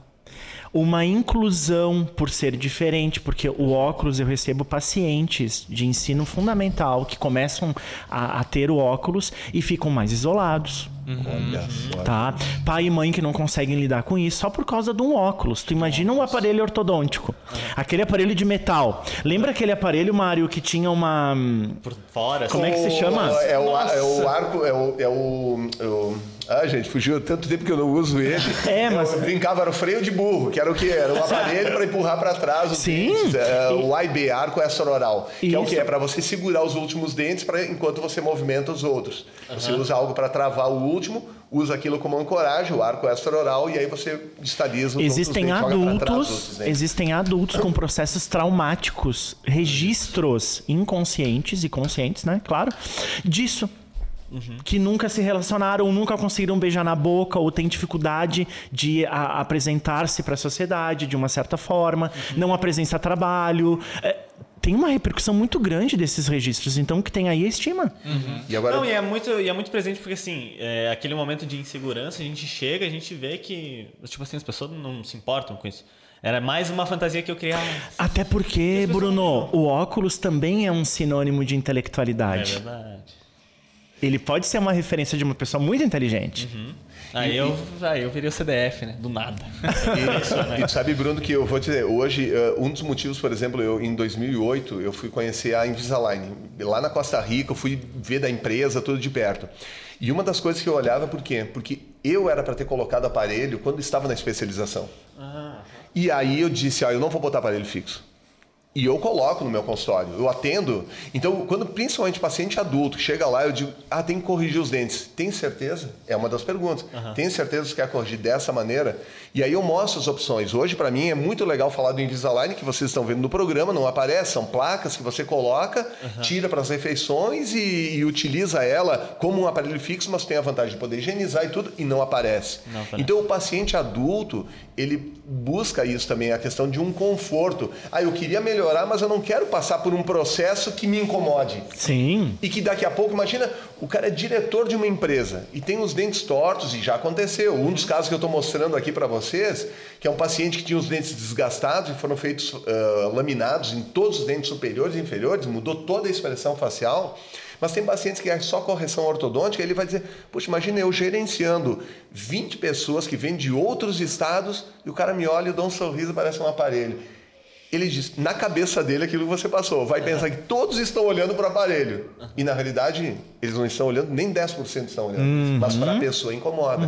E ele sabe que vai ficar dois anos, dois anos e meio com isso. Então ele quer algo mais confortável. Por isso que é essa questão de até o tipo de aparelho que nós utilizamos, a maneira de utilizar o tratamento, mudou para que se torne algo mais estético.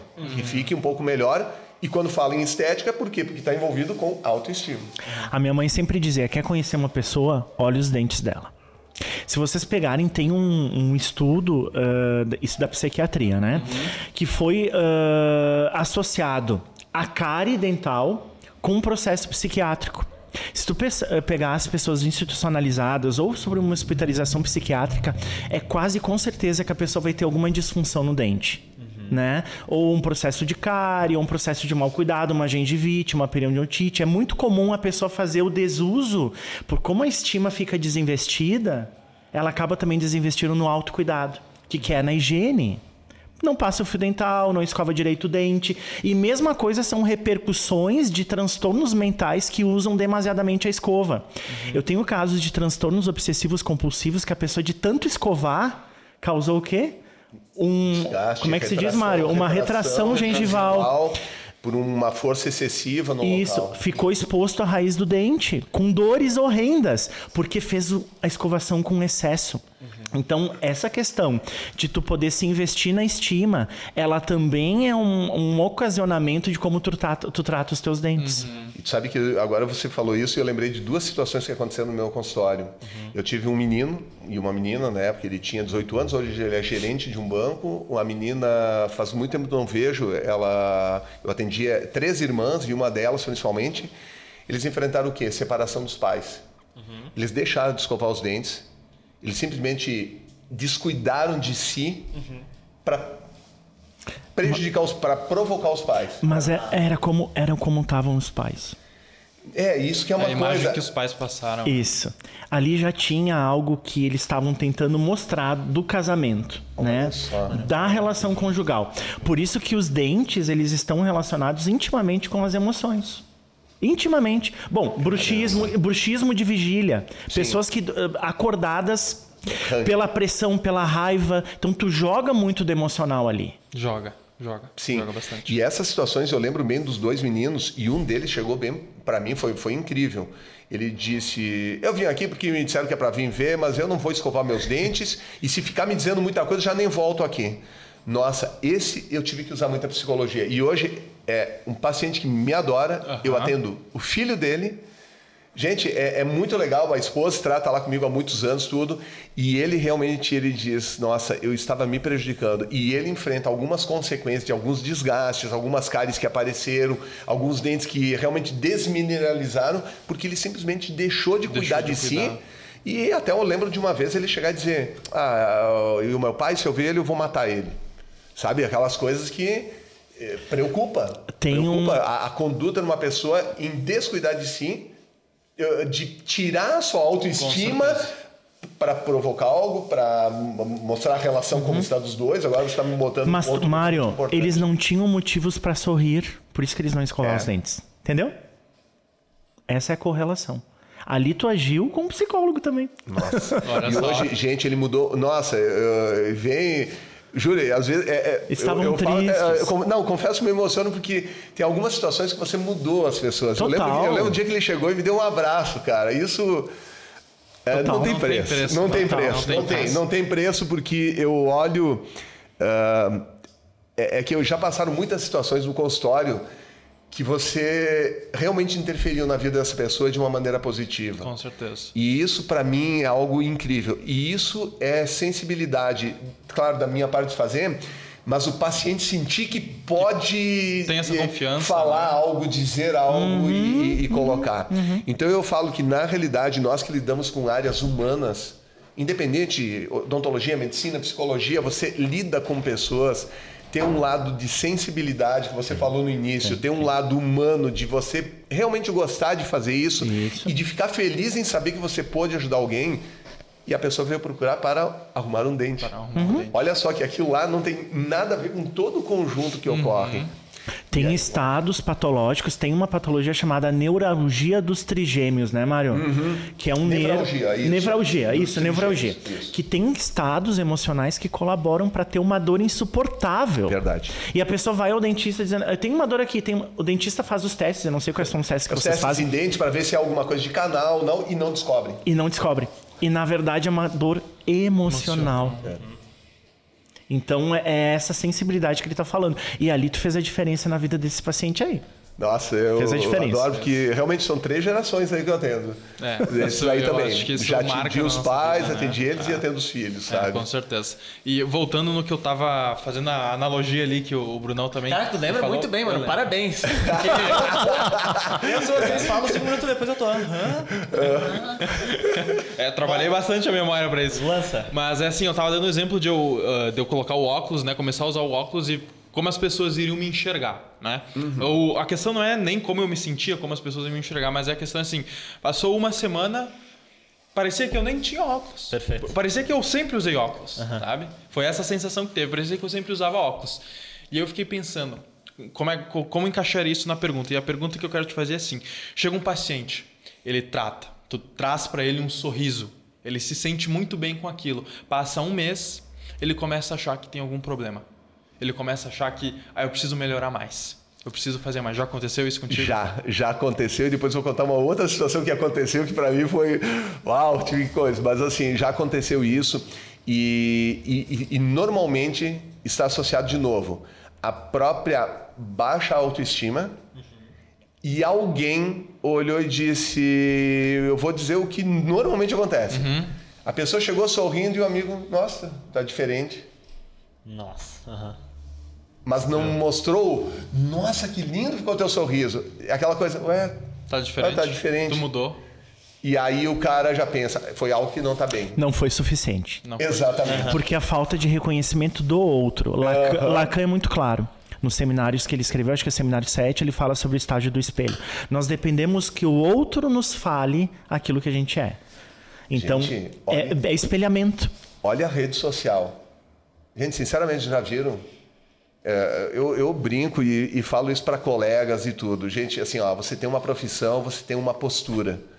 Eu não posso ir lá e, se eu fosse homem, ah, eu vou tirar aqui a roupa mostrando não sei o quê. Pô, é a minha profissão, eu sou dentista, eles vão me visualizar pelo meu lifestyle. Sim. Aí se eu postar lá foto com bebida toda hora, eles vão olhar pelo teu lifestyle. Mas tem gente que coloca algumas imagens e fica esperando que saia linda, maravilhosa, eu não sei o que, esperando quantas frases dessas tem. Nossa, você tá um gato, ah, tá bacana. Ou seja, a pessoa posta aquilo não é porque ela postou, é porque ela quer ouvir isso. Ela quer ouvir e ela quer saber quantos deram.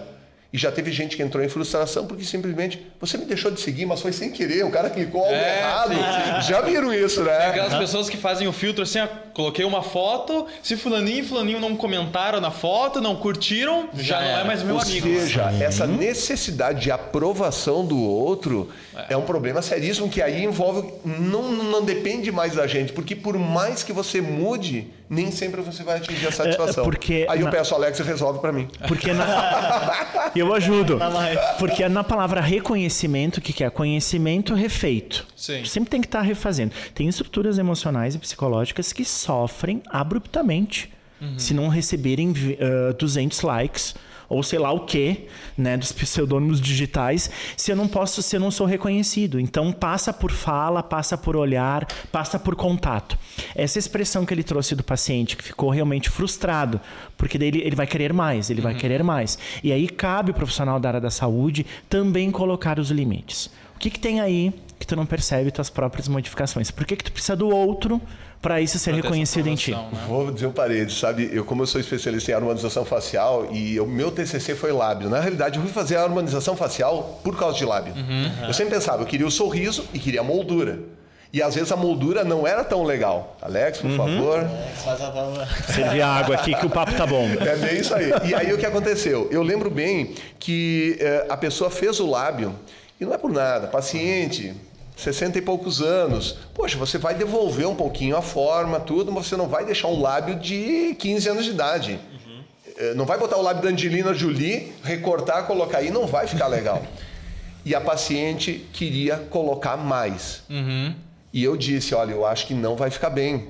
Eu tenho que te colocar isso profissionalmente, não vai ficar bem. Ela encontrou alguém que colocasse. E hoje eu, sinceramente, eu olho na foto, E pior que eu acho que ela acha que tá bem, mas eu as pessoas olham e dizem, meu Deus do céu, que exagero, ficou fora. Porque se o lábio ele começa a chamar mais atenção que todo o rosto, alguma coisa está errada. Ele tem que ter o conjunto, tem que ter a harmonia. E é a forma como eu trabalho na harmonização facial.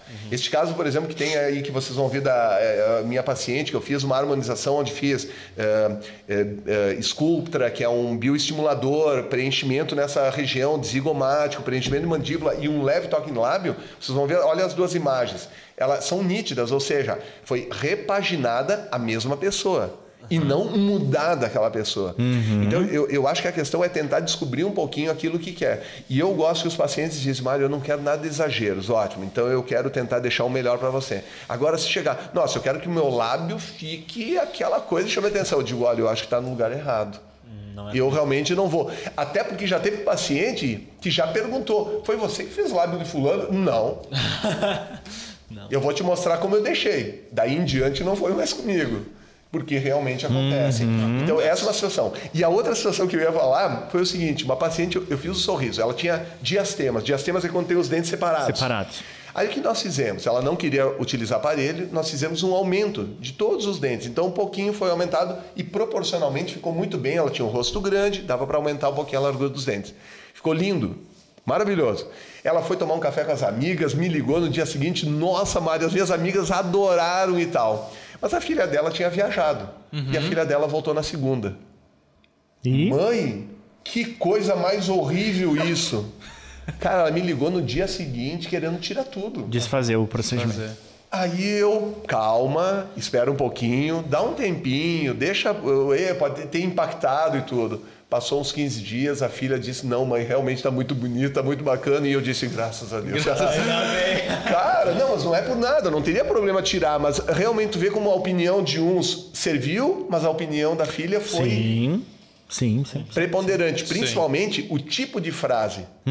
Por quê? Porque a amiga pode ser, ah, ela vai dizer isso porque ela é amiga. A amiga não vai me dizer alguma coisa, mas a filha é mais sincera, teoricamente. Sim, Então, o na peso é cabeça diferente. dela, a opinião da filha Isso. pesou muito mais. Isso. E a forma como foi dito, né? Nossa, ela chegou, foi horrível. coisa porque realmente ela via a mãe de uma maneira, há 15, 17 anos, 16 anos ela tinha, e viu ela de outra forma. Com certeza. com aí certeza. depois ela começou a olhar, viu umas fotos, ela fez, e aí deu tempo. Mas eu pedi, por favor, calma, dá um tempinho. Tirar não é problema, mas não vamos nos apressar. E assim, uma, uma última pergunta, chegando já ao fim, é já que tu. Eu vou associar mãe e filha, eu vou associar a idade, associar a idade né? É, eu, quando eu era pequeno, até ali meus 16 anos também, mais ou menos Foi a idade ontem. que eu coloquei o Foi óculos. ontem, né? É, Foi. Foi ontem. É, menino mesmo. Obrigado, né? São dois eu, eu agradeço. Eu olhava assim. Se eu, eu- se eu ficar assim. Ô, Mário, desse Não, lado. São dois moleques crescidos. Mário, é desse lado tá os quarentões, né? Daquele lado tá os. Gostei dos quarentões, viu? Quarentões. Já passou um pouquinho mais o É. meu. Eu tenho, falo isso com tranquilidade, tenho 56 anos. Não parece. Ô, Mário! Ah, mas eu vou te dizer o que, que o Botox não faz, né? Eu, Kelly, obrigado por todo o tratamento. Minha esposa, minha esposa capricha, ela é caprichosa. Não, não, não, não quero ninguém caído aí, tudo direitinho, não tem as marcas. Viu como fica legal? A genética é maravilhosa, gente. A genética, a genética, né? Tudo culpa da genética. É, exatamente. A genética Kelly, que às vezes ela ajuda na minha parte aqui. Não, mas bacana. E assim, é, quando eu era menor, eu tinha o afastamento dos dentes. não sei qual que é o nome Centrais, desses incisivos centrais. Tá. Eu tinha um afastamento. dentista aqui pra isso. né? Ele sabe, tá ligado? Exatamente, exatamente. Pô, Eu tinha esse afastamento. né? É. E aí eu conversava com. Minha irmã também tinha isso, só que o afastamento dela era maior. Certo. E eu lembro quando eu era menor, eu conseguia colocar a língua assim no meio. Hum. A minha língua entrava. fazer isso. A minha língua entrava E era mesmo. um um dos motivos que permanecia a abertura. Não Botar a sei. língua ali. E fica Era, toda hora era por isso? colocando, sim. Era por isso. Um dos motivos Um de dos motivos. permanecer, sim. Era porque. A É, criança gosta, né? Que fica. é fica mexendo. fazendo. E ainda atravessado, né? Sim, sim. Viu? E às Eu vezes sei. colocava o lábio também. É, aham. Ficou sem aparelho, inclusive. E é legal na água, né? Na piscina, tss, jogar nos outros assim. É verdade. Eu nunca fiz isso, mas é verdade. Já, já. Ai, Mário. Tô sabendo tudo, cara.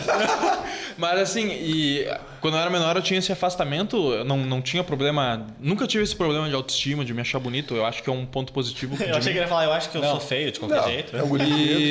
E, e assim, é, eu nunca usei aparelho, tá?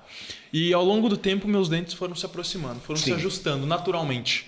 E a minha pergunta que se encaixa é: tu acha certo uma criança com 10, 12 anos, que nem foi o teu caso com 12, né? Colocar um aparelho, forçar com que os dentes se alinhem ou deixar que isso aconteça naturalmente? Pergunta fantástica que eu coloco para todos os pais. Eu falo no consultório.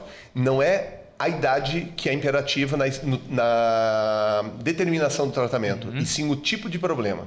Eu já tive pacientes que eu já coloquei aparelho com 5 anos de idade. 5 anos de idade. Mas por quê? Um problema esquelético. O que que é um problema esquelético? Você tem a arcada óssea superior menor do que a inferior. E isso está afetando o espaço para os dentes virem. Então você coloca um aparelho de expansão para mudar essa estrutura esquelética, alargar a arcada para que tenha um invólucro ósseo melhor para todos os dentes caberem no local. Mas aí você coloca esse aparelho, seis meses, resolve e tira. Mudou a estrutura óssea, agora deixa trocar todos os dentes. Trocaram todos os dentes, resolveram todos os dentes, ok, tá tudo ok. Ah, mas um nasceu um pouquinho girado, um nasceu um pouquinho torto, não tá vindo. Ok, agora nós podemos corrigir. Mas eu falo para todo paciente, falei ontem isso numa palestra que nós tivemos. Eu disse assim, gente, ah, ninguém morre da doença do dente torto. Ponto final. Ou seja, é obrigatório colocar? Não é. Não. E, eu- e se o problema for ósseo, quanto mais cedo, melhor. Se não, é, é cirúrgico. Se o problema é dentário, pode corrigir aos 12, aos 15, 18, 25. Ou aos 73 anos de idade, como eu já coloquei pa- aparelho em paciente de 73 anos de idade. Então, dentário, qualquer época. Ósseo, aí sim. Quanto antes, Um melhor. paciente, por exemplo, que morde ao contrário. Eu tenho uma menina que é de Antônio Prado Que fez isso. com. Ao contrário. Sim. Na família não tem ninguém com essa genética. Alguma coisa ocorreu, alguma coisa genética ali que saiu fora. Nós fizemos um aparelho para poder trazer a estrutura óssea para cá. Quando os dentes encaixaram, mesmo os dentes descidos ou dentes de leite, corrigiu essa estrutura óssea. A partir daí, ficou sem aparelho durante oito anos. Aos 15, alguns dentes nasceram um pouquinho separados, aí botamos um aparelho que é o Invisalign, e está usando para fechar os espaços dos dentes. Até porque ela tinha dentes curtos, nem dava para colar brackets de tão curtos, usamos o Invisalign para fazer isso. Total. Então, não é o tipo, de- não é a idade, e Sim, sim o tipo de o problema, tipo de que, problema. que eu determino bacana, acho que é colocar. bem bacana Mas a pergunta é interessante. E eu vou complementar aí a resposta do Mário e as tuas colocações sobre o teu processo de usar o óculos e essa pergunta aí. Eu acho que vai muito da capacidade adaptativa de cada um. E de cada um poder resolver essas questões dentro de si. Tu teve uma capacidade adaptativa enorme, porque na quarto dia do uso de óculos tu já estava adaptado. Sim. Tem pessoas que vão ficar anos nisso, porque as capacidades emocionais é, são subjetivas. É diferente para cada um. Com certeza. Com certeza. E sabe que agora você falou uma coisa e eu lembrei disso, porque eu lembro de um menino que era pequeno e eu nunca gostei muito de injustiça. Meu pai brigava comigo porque eu brigava pelos outros. é verdade, eu, eu olhava isso, eu, eu, eu, história de bullying é uma coisa que eu realmente abomino e eu acho que tem que ter capacidade de superar, mas ah, nunca gostei muito disso. E realmente eu brigava mesmo. E eu tinha um amigo que chamava de quatro olho. Ah, o quatro olho. Clássico. Gente, esse garoto aí sofria com isso. Sim. E nossa, ia defender. E eu achava isso horrível, porque tem aquele que vai superar, vai dizer, ah, deixa esse bom. babaca É. falar. Mas tem aquele que vai se introspectar, vai ficar pra dentro né, e não vai conseguir falar. Mesma coisa é dente de coelho. É. E aí vai. Todos os bullings e, e- e as atribuições subjetivas que as pessoas fazem nas escolas. Eu vim de uma palestra agora essa semana de uma escola aqui de Caxias do Sul e a gente viu uma menina chorando nessa sala. Eu tava palestrando sobre bullying e aí eu- depois eu chamei ela para conversar. E ela tava falando justamente do processo dentário dela. Que o pessoal recrimina, que o pessoal discrimina. Mas daí vamos falar, né? O que, que tem nessa expressão quatro olho, então tu quer dizer que tu pode enxergar mais do que os outros. Nem sempre é uma dimensão que tu possa ser totalmente diferente ou ser, sei lá, uh, virar uma, uma condição de insuficiência. Sim, tu pode ter muito mais suficiência do que os outros. É verdade. É, é encontrar no problema uma coisa Com diferente. certeza. A gente trouxe aqui uma vez, é, eu acho que foi até o Maurício, não lembro. O Maurício da que- Macau? Isso. E ele falou assim, eu acho que foi até ele, sim. Não, Caraca, é que teve muito Maurício aqui já. É, não, perdido. da Macau. Teve uns três. E Maurício. assim, é, ele falou assim o seguinte, desculpa se não for ele que falou, tá? Ele falou o seguinte, que, ah, ah, eu acho que foi ele sim por causa da, da Fala Marco que Polo. eu reconheço. Vai. certo. Por conta Nós do Marco. Polo. Isso. Ele falou assim: ah, ah, ele falando de uma outra pessoa, né? Falando por cima. Assim, é, o, o pai da, daquela guria trabalhava na Marco Polo, ele montava os ônibus, né? E aí a, a menina pediu assim: pai, no que, que você trabalha? É. E aí tinha duas respostas que ele podia dar: papai aperta parafuso ou papai construiu esse ônibus. Papai, Papai, papai ajuda, a ajuda a transportar as pessoas ao redor do mundo. Teve essas duas respostas. É, o papai deu aquela. Eu ajudo a transportar pessoas ao redor do mundo. E eu acho que isso eh, engata muito com essa perspectiva, porque assim, pô, quatro olhos, tu enxerga muito mais. É, mas daí tu vê o quê? Uma estima bem formada. A Exatamente. formação da estima. É. Entendeu? Uma pessoa que vai poder enfrentar as diversidades de maneira diferente, vai ter muito mais capacidades emocionais frente a outras pessoas que talvez não irão. É verdade. Um dos meus livros favoritos, que é o do Dale Carnegie, que é Como Fazer Amigo e Influenciar Pessoas. Sim, Excelente. um clássico. Recomendo para qualquer um ler. Exato. Ele tem lá as dicas né, práticas do que tu deve fazer que vão te ajudar no dia a dia. E uma das clássicas assim que eu marco muito forte é sorria. É, isso está muito relativo, porque tu ganha confiança, tua autoestima fica melhor sorrindo. É, e é uma dica de, pô, como se relacionar com as pessoas. Olha esse livro, aí tá lá, sorria. Pra ver como realmente faz muita diferença, né? Aumenta Total. muito a confiança. É verdade. Total. É verdade. E, doutor, encerrando agora, uma dica que tu, que tu pode dar para que seja criança, que seja adolescente, adulto, idoso, qualquer pessoa, uma Alienígena? dica. Também. Animais, qualquer. Mas enfim, para qualquer pessoa, para cuidar melhor dos dentes, pra gente não ter que estar sofrendo com dores nos dentes. Olha, eu. Além de escovar, né, claro? Exato. Não, não, não. não. Eu, eu, eu- falo para as pessoas algumas coisas assim. É, primeiro, esse cuidado de higiene. Realmente é uma coisa que hoje eu recomendo para as pessoas assim, ó. Se tu tivesse perdido no meio de uma floresta e tivesse que escolher entre uma escova de dente e um fio dental, eu diria escolhe o fio dental. Porque escova de dente você pode no meio da floresta pegar uma bucha vegetal, amarrar algum fio num barbante junto com um pedaço de madeira e você consegue escovar.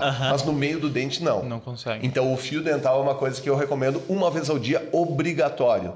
Por quê? Porque a cada 24 horas a saliva, ela age sobre micro-resíduo de alimento e endurece. E aí ela cola e forma um determinado tártaro. E aí você não tira mais. Então, se você fizer isso uma vez a cada 24 horas, obrigatoriamente, você já está contribuindo muito para a tua higiene. Escovação, dia a dia, correto, tudo. E cuidar com alguns hábitos orais hoje, que é a questão hoje está tendo muito dos ah, coisas ácidas. É, como é que é os energéticos? Sim. Nossa, os energéticos a gente tem visto muito desgaste em, a- em adolescentes e pacientes jovens com erosão de esmalte. Porque essa mistura de energéticos e tudo mais, ele é extremamente ácido. É que vai os acidulantes, né? Então, Nossa, na é composição. complexo isso. Os refrigerantes. Quantidade Exato. de vídeo que tem de Coca-Cola pegando e esfregando a ferrugem, a ferrugem corrói. Gente, assim. coloquem uma, uma prova que isso se vazia, pegue uma Coca-Cola e largue um osso dentro e deixe um dia ali para ver o que acontece com aquele osso, ele desmineraliza. Então, tudo isso baixa o pH da saliva, se torna mais ácida e aí você está agredindo a situação. E eu falo para as pessoas que eh, tendo esses pequenos cuidados já é alguma coisa. E aí vamos para os lados, é o lado emocional. Ah, bruxismo, ficar atento. Normalmente quem percebe é o cônjuge, é o pai que alguém, alguém da família que dorme, que ouve o barulho, isso à noite, e eventualmente o bruxismo de vigília, que aí é um lado mais complexo, eu diria, porque aí a pessoa está acordada e está fazendo. Aí eu digo, Alex, tenta me ajudar nisso. né? Mas tem até aplicativos, eu tenho muito paciente com esse caso de bruxismo, tanto no sono, que inclusive ranger de dentes que parece um estouro de, de duas tampas de panela. É, é- é um barulho, tem, tem mulheres casadas com alguns homens que acabam dormindo em outro lugar. É verdade, Né? que houve realmente. E estados de vigília do bruxismo, que a pessoa vai, pela pressão do ambiente, do cotidiano, ou da forma de trabalho também, o aspecto laboral influencia muito, que fica então contraindo né, a mandíbula e acaba fazendo toda essa questão do, do ranger dos dentes. Mas nós temos aplicativos nos smartphones que eles avisam um momento assim, ó, aparece lá, ah, relaxe, destrave a mandíbula. Tem aplicativos hoje que podem ser utilizados. Exatamente. Essa Dando é o- estímulos, né? Sim, Sim. sim. Então essa é uma das coisas que eu diria de cuidado e eu diria que aí no lado de correção. Gente, tem hoje possibilidade de melhora de sorriso para qualquer idade, qualquer pessoa. Nesses casos que eu estou mostrando, que vocês estão passando ali, vocês vão ver de todas as idades. Uhum. Independente de ser homem, mulher, independente de cor, raça, tudo. Ou seja, se algo incomoda, tem maneira de melhorar e muito. Talvez não vá atingir tudo que você espere, mas eu acredito que vai ter uma satisfação muito grande com isso. E isso está ao alcance de todos. Hoje a odontologia, ela tem um seu valor agregado, mas ela é muito menor do que a troca de um carro. Com certeza. Gente, é só olhar, pegue a troca de um carro, você faz um absurdo, mas você está acostumado que a cada 4, 5 anos, 6 anos, ah, eu vou trocar e, e você investe. Uhum. Mas às vezes no teu sorriso você não bota um décimo disso. Uhum. Então eu digo, daqui a pouco vale a pena. Eu acho que é questão de pensar nessa valorização e o que isso vai te dar de bem-estar. Mas está aberto para qualquer pessoa fazer uma melhora de sorriso. Com certeza, acho que foi muito importante deixar ter essas palavras bem claras para todo mundo, porque quanto mais a gente tirar essa dúvida e o mais cedo, melhor ainda, né? Melhor. E lembrando que sorriso gera empatia e confiança, né? então nós precisamos sorrir mais. Sorriso. Até porque se pegar a programação neurolinguística, o sorriso, ele é sim um componente que às vezes faz com que o clima melhore, a harmonia e o rapport aconteça. Uhum. Se chegar numa loja e ver alguém que não sorri para ti, dificilmente tu vai ter uma ideação de compra tu vai ficar mais propenso a comprar naquela pessoa que vai te atingir a simpatia Sim. e o sorriso e aí vai te mostrar uma flexibilidade, algo que esteja mais aberto. Então, sorriem mais pro espectador do Broadcast, né? Mais empatia e mais confiança. Sorrir faz isso. É. E uma maneira na prática para a gente ver como é importante sorrir na pandemia, como tu falou, o uso da máscara. Compare quem está aí do outro lado, compara. Quando eu estava usando máscara, você sorria mais, você abria mais a boca? Uhum. E agora, quando tirou a máscara, está fazendo menos isso? Uhum. É uma medida de comparação. Isso mesmo. Né? Isso. É uma medida isso. de comparação. Verdade. Mas eu acho que é isso. Uh, doutora, a gente fica muito feliz em te trazer aqui, principalmente pelo Alex, de conectar a gente. É tudo certo. Então, muito obrigado por aceitar participar com a gente e trazer essas palavras tão claras aqui, tanto para a gente para todo mundo que está assistindo agora. É Nossa, eu fiquei honrado com o convite. Nossa, o Alex é um amigo de longa data, eu fico muito feliz com isso. E vou dizer uma coisa, viu? eu fiquei feliz de ver deixa eu dizer, dois meninos fazendo um programa tão bacana, tão legal, que eu tenho certeza vai crescer muito, porque esse tipo de entrevista interessa as pessoas. Uhum. Não só a mim, não só aquilo que eu estou colocando, mas de outras áreas também. E parabéns por essa iniciativa. Eu realmente fiquei honrado e feliz com o convite. Perfeito. A gente que ficou. Aproveitando, doutor, quer deixar rede social, quer deixar site, quer deixar alguma coisa? Sim, eu tenho assim, olha, eu, eu, tenho a minha rede social, eu tenho Instagram, Facebook, é, é, é Mário Underline Bassani ou Clínica Mário Bassani, são as duas redes sociais da uh, do Instagram e tem o Facebook, que é Clínica Mário Bassani, você pode seguir, e tem o nosso site, que é www.clinicamariobassani.com.br. O que eu acho legal, se você quiser entrar no site, dá uma olhada nos depoimentos lá embaixo. Os depoimentos, olhei, é, eu olhei, os depoimentos. Eu vi que tem um rapaz da Califórnia que vem, Sim, não é? Cara, eu posso falar, um paciente meu que tinha 12 anos se mudou para lá, uma história lindíssima, fez medicina nos Estados Unidos e ele vem se tratar no Brasil. Olha e ele aí. tem um depoimento legal. Charles, um abraço para ti, um garoto nota mil ele. Com certeza, vai estar tudo na descrição aí para quem tiver interesse. É Quer falar alguma coisa, Alex? Eu vou deixar para, é. como o nosso sempre encontro, vem uma dica de, de livro no final, né? Com então não posso deixar de deixar essa super dica para o espectador Bradocast, uhum. né? É o Corpo e seus símbolos. Corpo e seus símbolos. É Janives Lelelup, né? É um teólogo tá? Ele mora fora do Brasil, enfim, PhD em psicologia, uhum. e ele fala sobre a questão do corpo e as nossas memórias, né? O quanto o corpo retém nossas memórias. Essa questão do corpo ser, sim, uma memória arcaica. Haja visto a arcada dentária, né, Mário? Que a gente traz uma transgeneracionalidade aí, né? É verdade. Quantas pessoas de família que tu atende que trazem o mesmo tipo de dente, o mesmo tipo de arcada? Mesmo tipo então, de problema também. É. E esse livro fala do que que tem de, de condição emocional em cima do corpo.